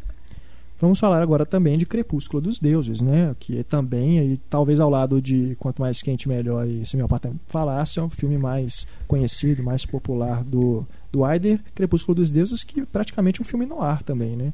Começa com a narração. No ar, e de tudo. terror, É, tudo que você quiser. é maravilhoso, né? Gloria Swanson, né? Que interpreta a Norma Desmond, que é um monstro, né? Ela é um monstro. Nossa, que mulher irritante, gente. Que mulher absurdamente irritante. Não, é incrível, personagem. né? Ela vai seguindo ali, ela vai se tornando cada vez mais insana, né? Se ela já É começa. muito legal. Parece que o tempo todo ela tá atuando num filme mudo, né? Fazendo aquelas Ela expressões é e tudo. caricatural, né? Ela tá enterrando um É. macaco. Quanto é bizarro. E é engraçado que na É. época do Oscar que ela concorreu com a Bette Davis no, na Malvada e a Judy Holliday, que acabou ganhando por Nascida Ontem. E eu, eu já vi críticas falando que ela estava exagerada demais, que ela nunca poderia ganhar o Oscar. Porque que imagina aquela mulher cheia daqueles gestos. Eu falei, gente, é uma louca que está É. vivendo ainda no cinema mudo. Como que alguém não consegue perceber que é proposital Pois é, aquela, aquela. Ainda mais o Wyder nunca deixaria aquela, aquela atuação se ela Claro, não fosse funcional para o Nossa, que ele é queria dizer. claramente proposital. Ela fala um negócio que o cinema ficou grande demais pra ela, não é? Você era, você era grande, você era grande. Ela falou assim: não, eu continuo grande. Os filmes é que ficaram pequenos. E é um filme onde ele ah, trabalha mais abertamente essa questão da metalinguagem, né? De falar do cinema, o cinema falando do cinema.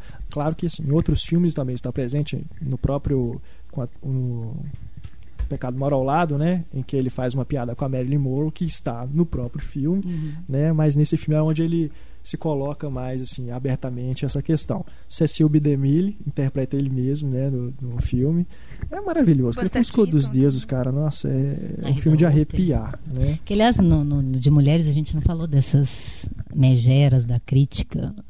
A Luella Passos, a. Eda Hooper, né? Sim. É, que faz o papel dela mesma. Eu não sei como é que o Wilder conseguiu que esse pessoal fizesse o papel deles mesmos. No caso da Eda Roupa é mais complicado, porque ela faz o papel de uma cobra da imprensa, que ela realmente era. Como que ele conseguiu que ela Incrível, atuasse né? fazendo o papel dela, mas com o nome dela? Né? Isso é muito impressionante. O Eric von Stroheim, né, como o, o- o diretor. Tem o E Buster Keaton no filme também. Tem. né? Buster Keaton, o- Jogando baralho. É. o H.G. Wallace, que foi o primeiro Jesus do cinema no filme do, do Demille, que tá, tá jogando baralho lá com as figuras de cera, entre aspas, que, que eles chamam no filme, né? Que o Buster Keaton tá no meio. É, do, o Wilder ter, ter se proposto a fazer esse filme com eh, dentro dessa ideia do que vocês estavam falando de calcado na realidade, né? Um filme que parece estranho, exagerado, encenado, que é talvez um retrato mais realista daquela daquele Exatamente. submundo ali da Aham. indústria, né? E o Louis B. Mayer, que era judeu, dizem que ele, quando ele viu o filme, ele ligou pro ar e falou: "Seu judeu sujo, você está cuspindo no prato que você está comendo há anos, né?" Porque a crítica dele talvez seja a mais contundente até hoje já feita por Hollywood pra- contra Hollywood, né? É uma das cenas mais emblemáticas, pra mim, uma das mais bonitas dela, a hora que ela chega no estúdio e aí os holofotes vão pra ela. E quando os É. holofotes estão nela, toda a atenção é dela. A hora que sai, todo mundo esquece quem ela é. Exato. é aquilo é SB tão... Fala: "Aponte esses holofotes para onde eles têm que ficar." onde eles... sai dessa mulher. É. E é muito interessante também a piada que o Aider faz, que o Aider faz isso sempre com todos os personagens, ele é cruel com os personagens. Mas a hora que o microfone bate na cabeça dela, pra Aham. mim é a cena mais cruel com um personagem que eu já vi. Né? Aquela mulher do cinema Sim, mudo que tem pavor do som, vem um microfone, microfone. e bate na cabeça dela. Sensacional, nossa. Sabrina. Sabrina, comédia romântica com Audrey Hepburn, Humphrey Bogart e William Holden. Sabrina que é praticamente um conto de fadas, né? A, Mas- a, a plebeia que se transforma em princesa, né? Louca pelo príncipe, né? Que só passa a dar atenção pra ela depois que ela fica bonitona, né? Que é até engraçado fica porque... bonitona. Quando é que a Audrey Hepburn foi isso que é-? Não, é isso que é engraçado, porque mesmo no, no começo ela já é bonita, já chama atenção, é, pô, é Audrey Hepburn, e convivia com o cara. E depois, quando ele encontra ela na estação de trem lá, depois que ela volta de Paris, ele Depois ela é uma parisiense, ela, né? é diferente. É, eu não- eu vocês chegaram a ver a versão do Sidney Pollack? Sim, sim, Com a Julia Harrison Ormond Ford, e o né? Harrison E Ford, o né? Greg Kinnear. Greg Kinnear. É, o Aider, quando ele viu a versão do, do, do, do- do Pollack, ele falou que, que ele distorceu totalmente a ideia. Porque não é só uma menina pobre que ficou é, né, sofisticada e o sujeito vai gostar dela. Ela é bonita desde o início, ele faz questão de mostrar isso. Só que ela é uma menina ingênua e tonta, sonhadora. Quando ela vai para Paris, ela volta mais sofisticada e ela volta com uma coisa que ele fala, que é o joy de vivre, né? O, o La Vie Rose lá que ela canta, ela aprende a gostar da vida. E essa atitude dela cheia de vida é que encanta toda a família. E no filme do Pollack, ele bota ela um pato feio, um patinho feio. Uma menina de óculos esquisita, né? Com cabelão. E aí ele fala, ué, não, tem, não é a história de um patinho feio É. que vira um cisne, não é isso. Aham. É uma figura que, inclusive, tenta se matar porque ela não tem esse amor e que volta cheia Betty de vida. E ela vai inundar essa família de vida. E ele fala, inclusive, ela é a, ela é a figura mais nobre do filme. Ela parece mais rica, entre aspas, assim, no sentido do que eles, que têm a alma pobre. É isso que, que ele queria mais trabalhar.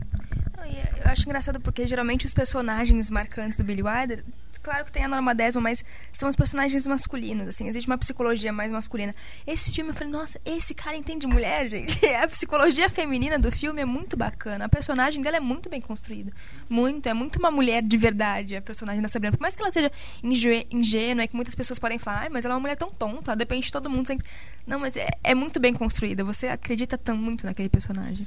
É, na versão do Pollack ela vira mais uma. Mesmo depois que ela volta da França, ela, vira simplesmente parece o, o para-raio ali da história, né? Tipo, não é ela, é, ela é ela é o MacGuffin do, do, filme, sabe? Assim, na, na versão do Pollack. Porque ela não, não tem essa influência na família. Né, assim, você vê a. Tá, tem a transformação, tem a disputa dos dois irmãos, mas é até isso. No momento que ela, ela tem aquela cena do retorno dela, Greg Kinnear some a maior parte do filme, né? Fica só mesmo o, o- entre o Harrison Ford e a Julia Ormond, que honestamente, né, não, ela É, é literalmente, virou o patinho feio. Ela não, ela não tem aquela coisa assim, aquele charme, aquela coisa da, da pessoa que abre a boca e você, sabe, você fica babando, assim, querendo ouvir tudo que Por ela não fala. Ela confundo não tem isso. Né? Não, não é. Bonita também e tal. Não foi desenvolvido direito, né? Como o Aider gostaria. Apesar de que o Harrison Ford tem uma das melhores tiradas da, da história pra mim é no, no Sabrina, que ela tira fotos dele e tal, aí ela fala assim, é, é, você é muito fotogênico, aí ele só vira e fala assim, porque eu sou bonito. Sensacional. Mas o- os personagens masculinos nesse filme também é bem diferente. O Greg Kinnear, no, nesse filme, ele é um bobão, assim. O, o William Holden, ele é um... O cara também de bem com a vida. Eu acho que é é isso fã. que ela gosta dele. É. É. Não é só porque não é porque ele é rico, não é por, não é porque ele é um cara que vive bem a vida e ela queria isso também. Ela não Sim, vive, sim. ela fica em cima, ela fica vivendo, vendo a vida em cima de uma árvore. Ela não está no, no chão, né? E o que eu acho interessante também é no, no filme do Wilder e o Wilder que era considerado um mestre do, do, do, do diálogo, você constrói todo o início, a relação que ela gosta dele e, a e que ele não gosta dela, que ele é um pegador, e- sem diálogo. Pela articulação da montagem, ela olhando no baile e você vai vendo ele conversando com a menina no ouvido, a menina rindo, você não sabe o que está sendo dito, bem Luptiano. No filme do, do Harrison Ford, tudo está no texto. É. Tudo. O cara tem que falar o que ele pensa, ela tem que falar, ah, eu gosto do David. Tudo, porque senão você não, não apreende nada. Uhum. Então, no, no Wider, ele deixa você ir construindo as relações e eu acho isso muito interessante. Verdade. Só uma dúvida aqui pras mulheres, então. O, o, o Humphrey Bogart é bonito, assim? Não, eu sempre claro achei que muito não. Ele, feio. ele, ele parece muito deslocado no papel. É, não o, sei se ele não tá o que não me acostumado a fazer convence, comédia. Ele... o que não me convence nunca no filme é que ele realmente sente alguma coisa por ela. Não, mas o Wider queria o Cary Grant para o papel e o Cary Grant não pôde fazer, ele se contentou com o Humphrey Bogart, ele fala que foi uma experiência muito ruim, que o Humphrey Bogart realmente não era adequado para o papel e que ele estava sempre querendo fazer um filme no ar, mesmo numa comédia romântica. É, mas ele acha que até esse incômodo dele contribuiu para esse, esse desconforto e essa diferença clara que está também visualmente na primeira apresentação dos dois personagens posando para a foto, né, o Humphrey Bogart com o jornal Wall Street na, na, numa festa com um jornal de negócio no bolso de preto e o William Holden de branco vira a cadeira do, do lado oposto, senta como se tivesse montado num cavalinho, com a cara alegre, que ele mostra ah, diametralmente opostos, né? Pessoa, uma pessoa sisuda, deslocada daquele lugar. Isso acabou funcionando bem pro papel. E até na primeira cena que ele tenta ser simpático com a Sabrina, que ele vai lá e tira da, da garagem. Gente, ele, ele não parece simpático nenhum tempo. É o Humphrey Bogart, ele não é assim, simpático. ela que é muito. Ela tinha uma coisa, a Audrey Hepburn, sensacional. Talvez ela fosse uma atriz mais intuitiva, não fosse uma grande atriz como uma Bette Davis, claro que não. Mas ela tem um carisma e uma empatia que ela É passa para o espectador que você compra qualquer coisa que ela fizer. Ela é né? a Você Sabrina, fica do não lado consigo dela. imaginar É. outra pessoa. Tem muita sinceridade nela, né? É, eu não sei, a impressão que dá é que quando ela sofria numa cena, quando gritava corta, ela ainda estava em prantos. Sabe, aquilo afetou ela profundamente. Ela depois fez Amor à Tarde com o Billy Wilder também. E que ela também se relaciona com um cara mais velho, que é o Gary Cooper, né? Que aliás ali já tá bem velho mesmo, né? Interpreta aí um mulherengo, né? O Amor à Tarde que eu tive a sensação de que é um filme talvez dos menos inspirados, menos inspirados, mas talvez mais arrastado, assim. É para ser, é um romance, né? Mais do que uma comédia romântica, talvez aí já seja- realmente um romance.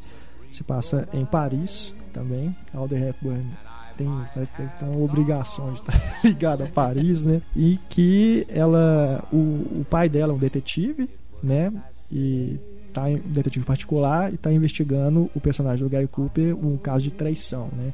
E ela, a personagem da Audrey Hepburn, fica sabendo, né? Sem o a contragosto do pai, mexe nas coisas dele lá e fica, descobre esse caso e vai lá conhecer o cara e tudo, enfim.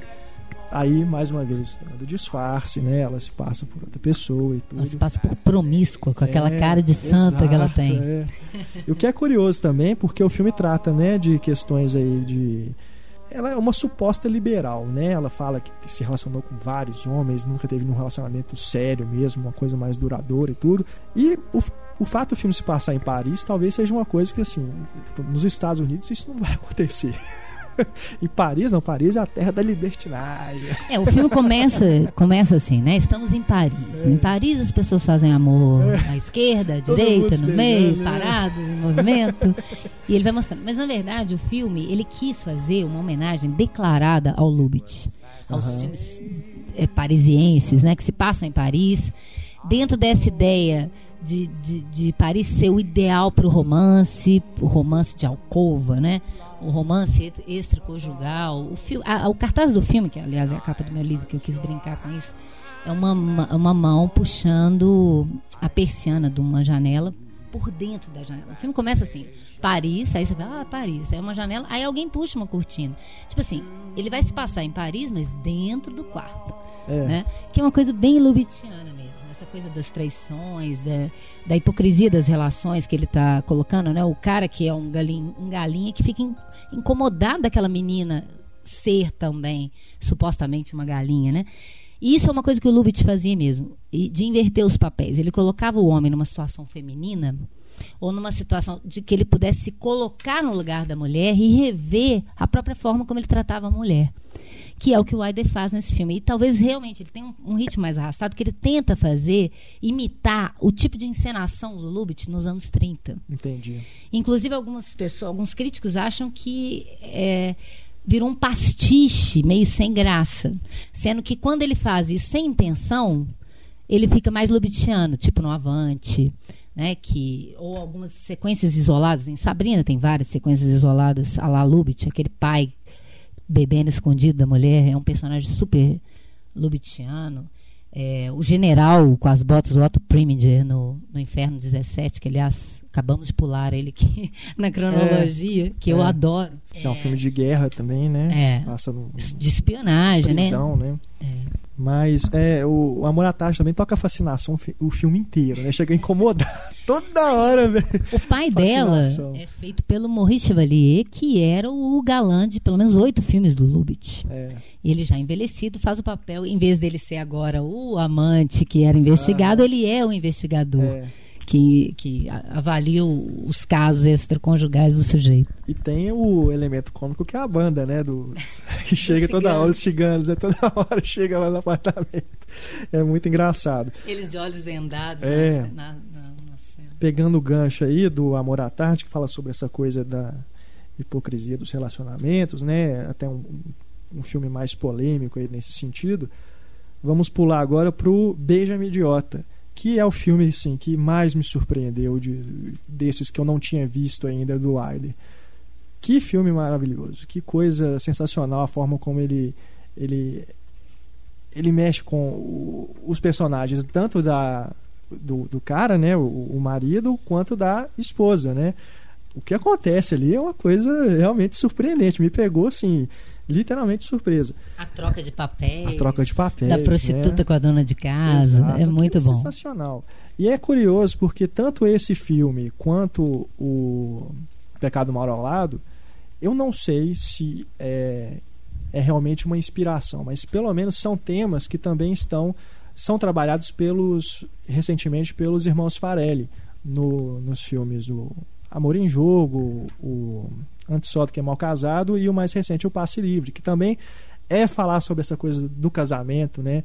Do- dos caras que estão ali meio cansados, né? E também não só do marido, mas também no passe livre eles falam das esposas. E nesse no Beija-me Idiota, a personagem da Felícia Fall, ela, ela chega, a trajetória dela é muito curiosa. Né? Mais uma vez a gente não pode falar o que acontece para não soltar spoiler, mas é uma coisa que, é sensacional. E a Nova que faz uma prostituta, né? Uma garota de programa, não sei se é prostituta. É uma prostituta. É uma prostituta mesmo, né? Que trabalha no bar lá. E aí ela se torna a esposa do rei Walser por um motivo, né? Que o, o amigo dele, que os dois compo- compuseram algumas músicas e aproveitando a, a chegada do Big Shot lá, né? Do O Jim Martin. Jim Martin, que interpreta o Dino, né? No filme. Interpreta ele mesmo. Aí, Que eu também não sei como é que o Ada conseguiu é, isso. é uma coisa realmente inusitada. E aí eles querem aproveitar isso e arrumam um esquema lá, né, para tentar vender uma, uma música deles pro, pro cara. É, a crítica foi muito cruel com esse filme, Pois é, falando é que, foi de muito, que o filme era de mau, mau porque- gosto. Imagina. Gente, um filme que diz que, no fundo, toda dona de casa queria ser um pouco prostituta e que toda prostituta queria ser um pouco dona de casa, tem que a- a- é, ofender alguém, né? É, é sensacional. Eu queria até que você falasse é, pra gente ah, da parceria dele com o Jack Lemmon, né? Que ele fez uma série de filmes aí depois com eles até encerrar em 81, né? É, o, o- Que são filmes que não, não conquistaram o mesmo sucesso, a mesma fama, a mesma popularidade dos demais que nós já citamos aqui durante o podcast. é, o- o Jack Lemmon era pra ele o, o everyman, o cara que pode fazer qualquer papel pro idol, do homem comum, né? Que ele começa a trabalhar com ele no Quanto Mais Quente Melhor. E desde então ele fala, eu quero fazer filmes pra esse cara. E aí ele faz o, o Se Meu Apartamento Falasse. O Se Meu Apartamento Falasse, que é uma ideia que o Wyder teve em 1940, né? Quando ele viu o desencanto do David Lean, que era um, um casal, os dois, cada um casado com outras pessoas e que resolvem ter um caso. E eles têm que descobrir para onde eles vão. Eles não querem usar um hotel e tal. E aí ele, ele tem um amigo que empresta o apartamento. O Wyder vendo o filme, isso é uma coisa que eu sempre falo para os meus alunos de roteiro, né? Como que um grande roteirista é atento ao menor sinal de uma boa história que está por trás ali. Então ele ficou vendo o filme, ele parou até de prestar atenção no filme ele falou assim, gente, esse cara é um personagem muito interessante. Para onde que ele vai quando ele empresta a chave do apartamento dele para uma pessoa transar? E quando ele volta, ele vai arrumar a cama, a cama ainda está quente, né? E ele, claro, obviamente, em 1940 essa história jamais poderia ser produzida em É. Hollywood. E aí, em 1960, quando a censura já estava mais branda, ele começa a pensar nisso e aí ele, ele já tem em mente o Jack Lemmon para esse papel.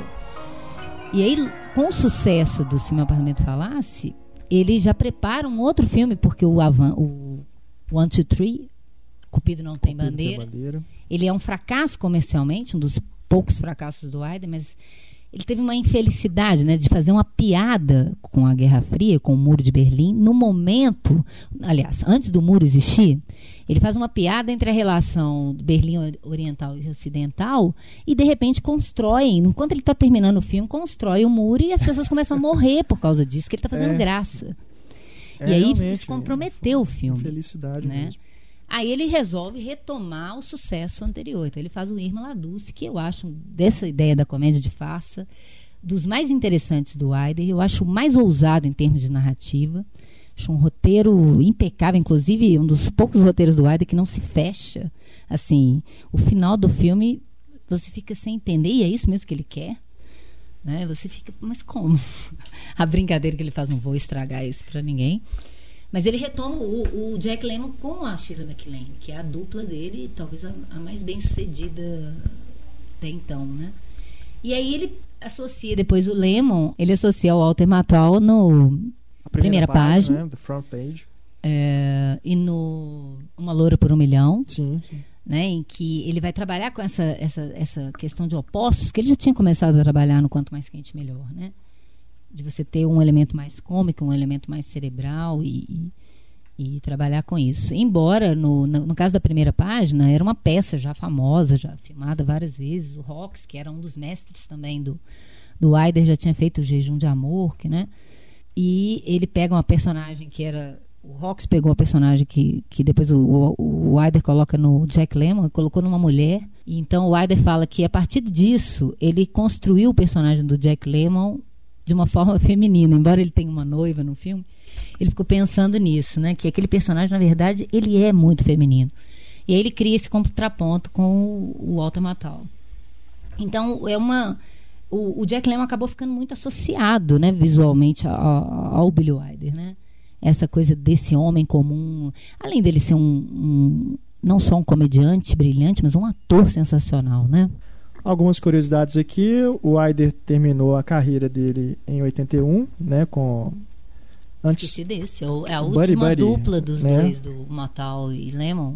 é O Amigos, Amigos, Negócios à Parte, que é Exato. uma refilmagem, inclusive, de um filme francês, de um diretor que talvez seja o mais fiel seguidor do Wilder até hoje, que é o Francis Weber, Uhum. que fez O Meu Marido de Batom, é, fez esse filme que é o Fuja Enquanto é Tempo, né? E ele fala que ele sempre criou os personagens dele, tendo. Se o Wilder trabalhava com a ideia de como o Lubitsch faria, eu acho que o Weber trabalhava como o Wilder faria.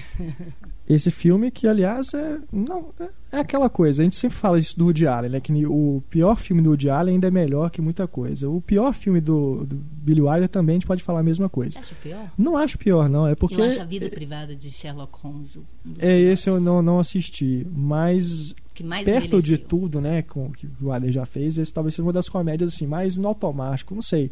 Talvez não esteja mais inspirado, já vida, tava às vezes, querendo né, assim, mais. Já, tipo, já vou É. fazer isso aqui pra encerrar. É. Mas ainda assim é legal. Com o final do sistema de grandes estúdios, que por pior que ele fosse, ele foi.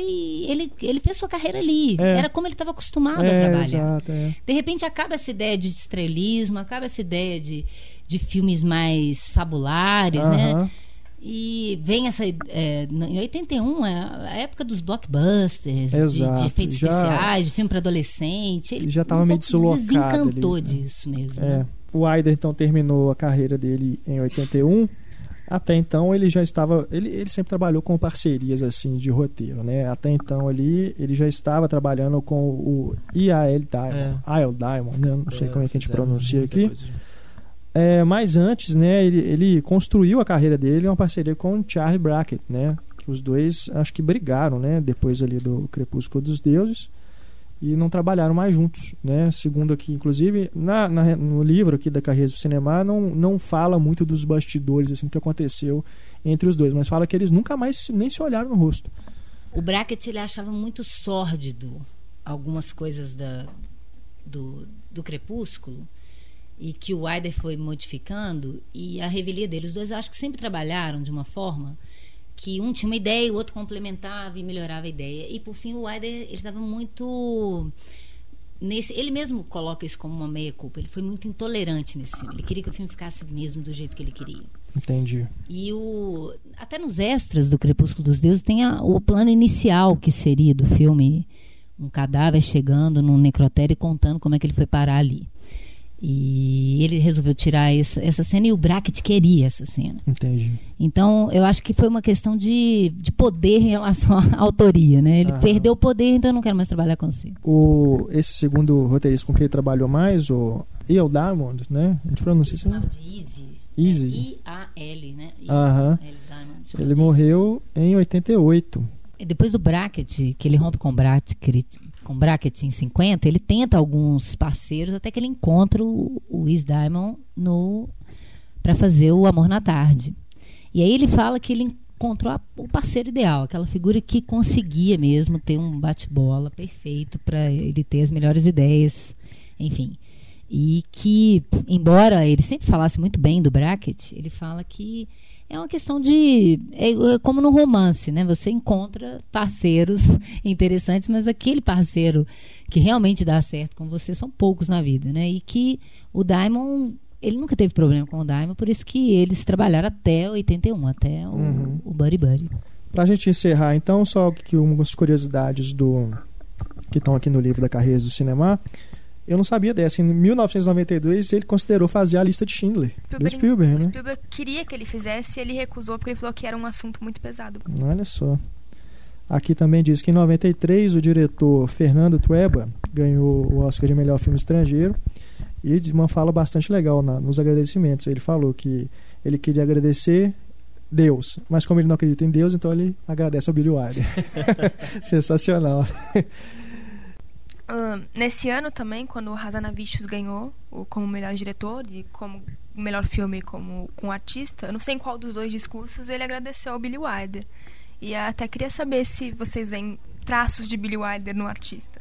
Para falar isso, a gente vai ter que fazer spoiler, então não tem como. É. Porque a grande surpresa do, do, do- O final do artista tem a ver com o final do, do Se Meu Apartamento Falasse. Que é a ideia do Shakespeare, da comédia de erros, né? Sem falar de também estar falando de o cinema falando do cinema, né? Que Claro. também, né? De novo tem essa citação aqui no livro da Ana, que é o Helmut Karasek, que falou o seguinte sobre o se meu apartamento falasse. É o sonho de uma noite de inverno, encenado no ano de 1960 em Nova York. A comicidade do sonho de uma noite de verão de Shakespeare reside no fato de se tomar um arbusto por um urso. O contrário seria tragédia. Em Wilder, o estouro que se escuta ao abrir-se um champanhe é tomado como sinal acústico de um suicídio. Um arbusto por um urso. Bang do artista, né? É. Isso não é spoiler. É. É. Mas ele falou, de- na verdade, ele falou, queria agradecer a três pessoas. Billy Wilder, Billy Wilder, Billy Wilder. É. Né? Todo grande roteirista não tem como não reportar a Wilder como grande influência, né? É, falando de influência, o James L. Brooks é, é citado como um dos discípulos do Wilder, né? James L. Brooks que é diretor de Melhor é Impossível, né? Como Dova em Notícia. certo aspecto também. Sim, também. Aqui também diz que ele foi consultor do Sidney Pollack para o remake do Sabrina. Em 1996, uma rua lá na Polônia foi batizada com o nome do Billy Wilder. E no mesmo ano ele se recusou a participar do Jerry Maguire, do Cameron Crowe. Foi convidado e não quis. É, O Cameron Crowe, ele tem uma, uma adoração pelo Wilder e tem um livro dele muito interessante, chama Conversations with Wilder, que ele fez uma espécie, igual o Truffaut fez com Hitchcock, Sim. o Bogdanovich fez com Orson Welles, ele fez uma, um compêndio, assim, trocando ideias com o Wilder, que é muito bacana Esse livro só tem nos Estados Unidos. nos Estados Unidos. E é, é bastante interessante como ele vai puxando, como ele é também um diretor, um diretor atento a isso, ele vai puxando coisas assim do Aider para ele falar dos bastidores, para ele falar de, de como ele pensou para tal cena, é bem, bem interessante. E aí, em 2002, no dia 27 de março, morre Billy Wilder em Beverly Hills, nos deixando órfãos. É, tem uma frase Estávamos que, órfãos desde, desde 81, né? Porque ele não fez mais nenhum filme, mas É o- de toda forma. parafraseando o próprio Wilder, quando irreparável. Lubitsch morreu, ele, ele fala que os amigos dele falaram que pena, não teremos mais Lubitsch. E aí o amigo dele falou que foi William Wyler, falou que pena, não teremos mais filmes do Lubitsch. né? então, além da pena de não ter mais o Wilder, nós não temos mais filmes do Wilder. E na verdade não temos mesmo. Não é nem porque ele está morto, porque não existe mais esse tipo de cinema, né? Não existe. Eu né, acho que tem alguns diretores que ainda tentam, né? Essa ideia de, que, de trabalhar com um entretenimento que você não nivele por baixo para atingir o grande público. Que você consiga colocar questões interessantes e, e reflexivas numa história aparentemente é, tola que você pode usufruir em duas horas e comentar com seus amigos e talvez esquecer depois. Mas os filmes do Wilder, quanto mais você revê, mais você vê coisas nas entrelinhas que são interessantes e atuais até hoje. Embora talvez a, a, a encenação, para algumas pessoas a- hoje acostumadas com essa gama de informações visuais e, e de ação mesmo, né? É, talvez soe como filmes mais lentos, mais é, é, são filmes que na verdade eles apostam muito na ação dialógica e na construção dos personagens. Você tem que gostar daqueles personagens e entrar no universo deles e querer saber como que você se colocando no lugar dele, como você reagiria àquela, àquele tipo de situação, né? E tem uma frase muito legal do, do Spielberg que ele falou sobre o Wilder. Ele mandou uma carta para ele em 94 falando o seguinte: Vejo-me como um proeminente representante de 10 mil colegas da indústria cinematográfica que são da opinião de que em todo o mundo não há ninguém melhor que você. Eu mesmo já me servi farta e vergonhosamente de seus filmes e roteiros. Você é aquele que enche novamente o meu reserva- reservatório de inspiração quando revejo o Crepúsculo dos Deuses, Cinco Covas no Egito, Quanto Mais Quente Melhor, Se Meu Apartamento Falasse, Inferno 17 ou Águia Solitária. A lista poderia prosseguir, mas receio que você não, continuar, não continuaria lendo. Não, o Wilder, ele, ele tinha essa coisa de... Ele falava uma frase dele que eu acho ótima, quando começavam também a querer ver algum, alguma coisa muito séria e densa nos filmes dele, ele falava assim, olha, pior do que não ser levado a sério é ser levado a sério demais. Eu faço filme para divertir as pessoas, e só. Claro que não era só. Ainda bem que era, como eu chamo, uma- um divertimento inteligente. Né? Você não se sente eh, perdendo duas horas do seu tempo quando você assiste um filme dele. Ana, muito obrigado pela presença aqui no nosso debate. Falamos aí sobre Billy Wilder. É, Ana, seu livro é encontrado? né, que as pessoas encontram? Sim, é, ele ou tem que pedir pela encontra. editora FMG? é da editora UFMG, mas eu acho que se encontra, sim. Entretenimento inteligente, o cinema de Billy Wilder, nome mais do que apropriado. Esse foi o nosso debate, mais um da série Grandes Diretores. vocês escutem aí também as outras duas entradas da série, que o Martin Scorsese foi em fevereiro e o Steven Spielberg em janeiro.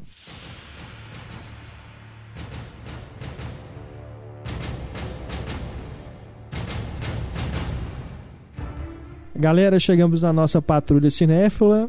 E olha só que curioso. Vocês sabiam que tem IMAX genérico no Brasil? Sério? IMAX genérico. Olha só. O Ricardo Oliveira, ele que é lá de Rio Branco, no Acre, nos mandou a seguinte mensagem. Fala pessoal do Cinema em Cena, tudo bem? Uma vez eu mandei um e-mail para vocês falando do novo cinema aqui de Rio Branco, mas agora eu tenho que compartilhar o meu drama com vocês.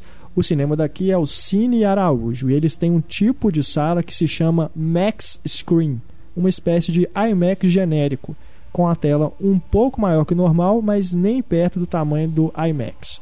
Acontece que nessas salas daqui de Rio Branco, sala 2 e 4 para ser mais específico, eles fazem uma espécie de mutilação na imagem, bem parecida com o que a Imagem Filmes costuma fazer nos seus filmes, ou costumava, já que seus Blu-rays mais recentes estão saindo no aspecto correto. Filmes com a proporção de tela 2.35 por 1, por exemplo, Que é o scope, É, né? Aquele, isso. aquele formato mais retangular de todos.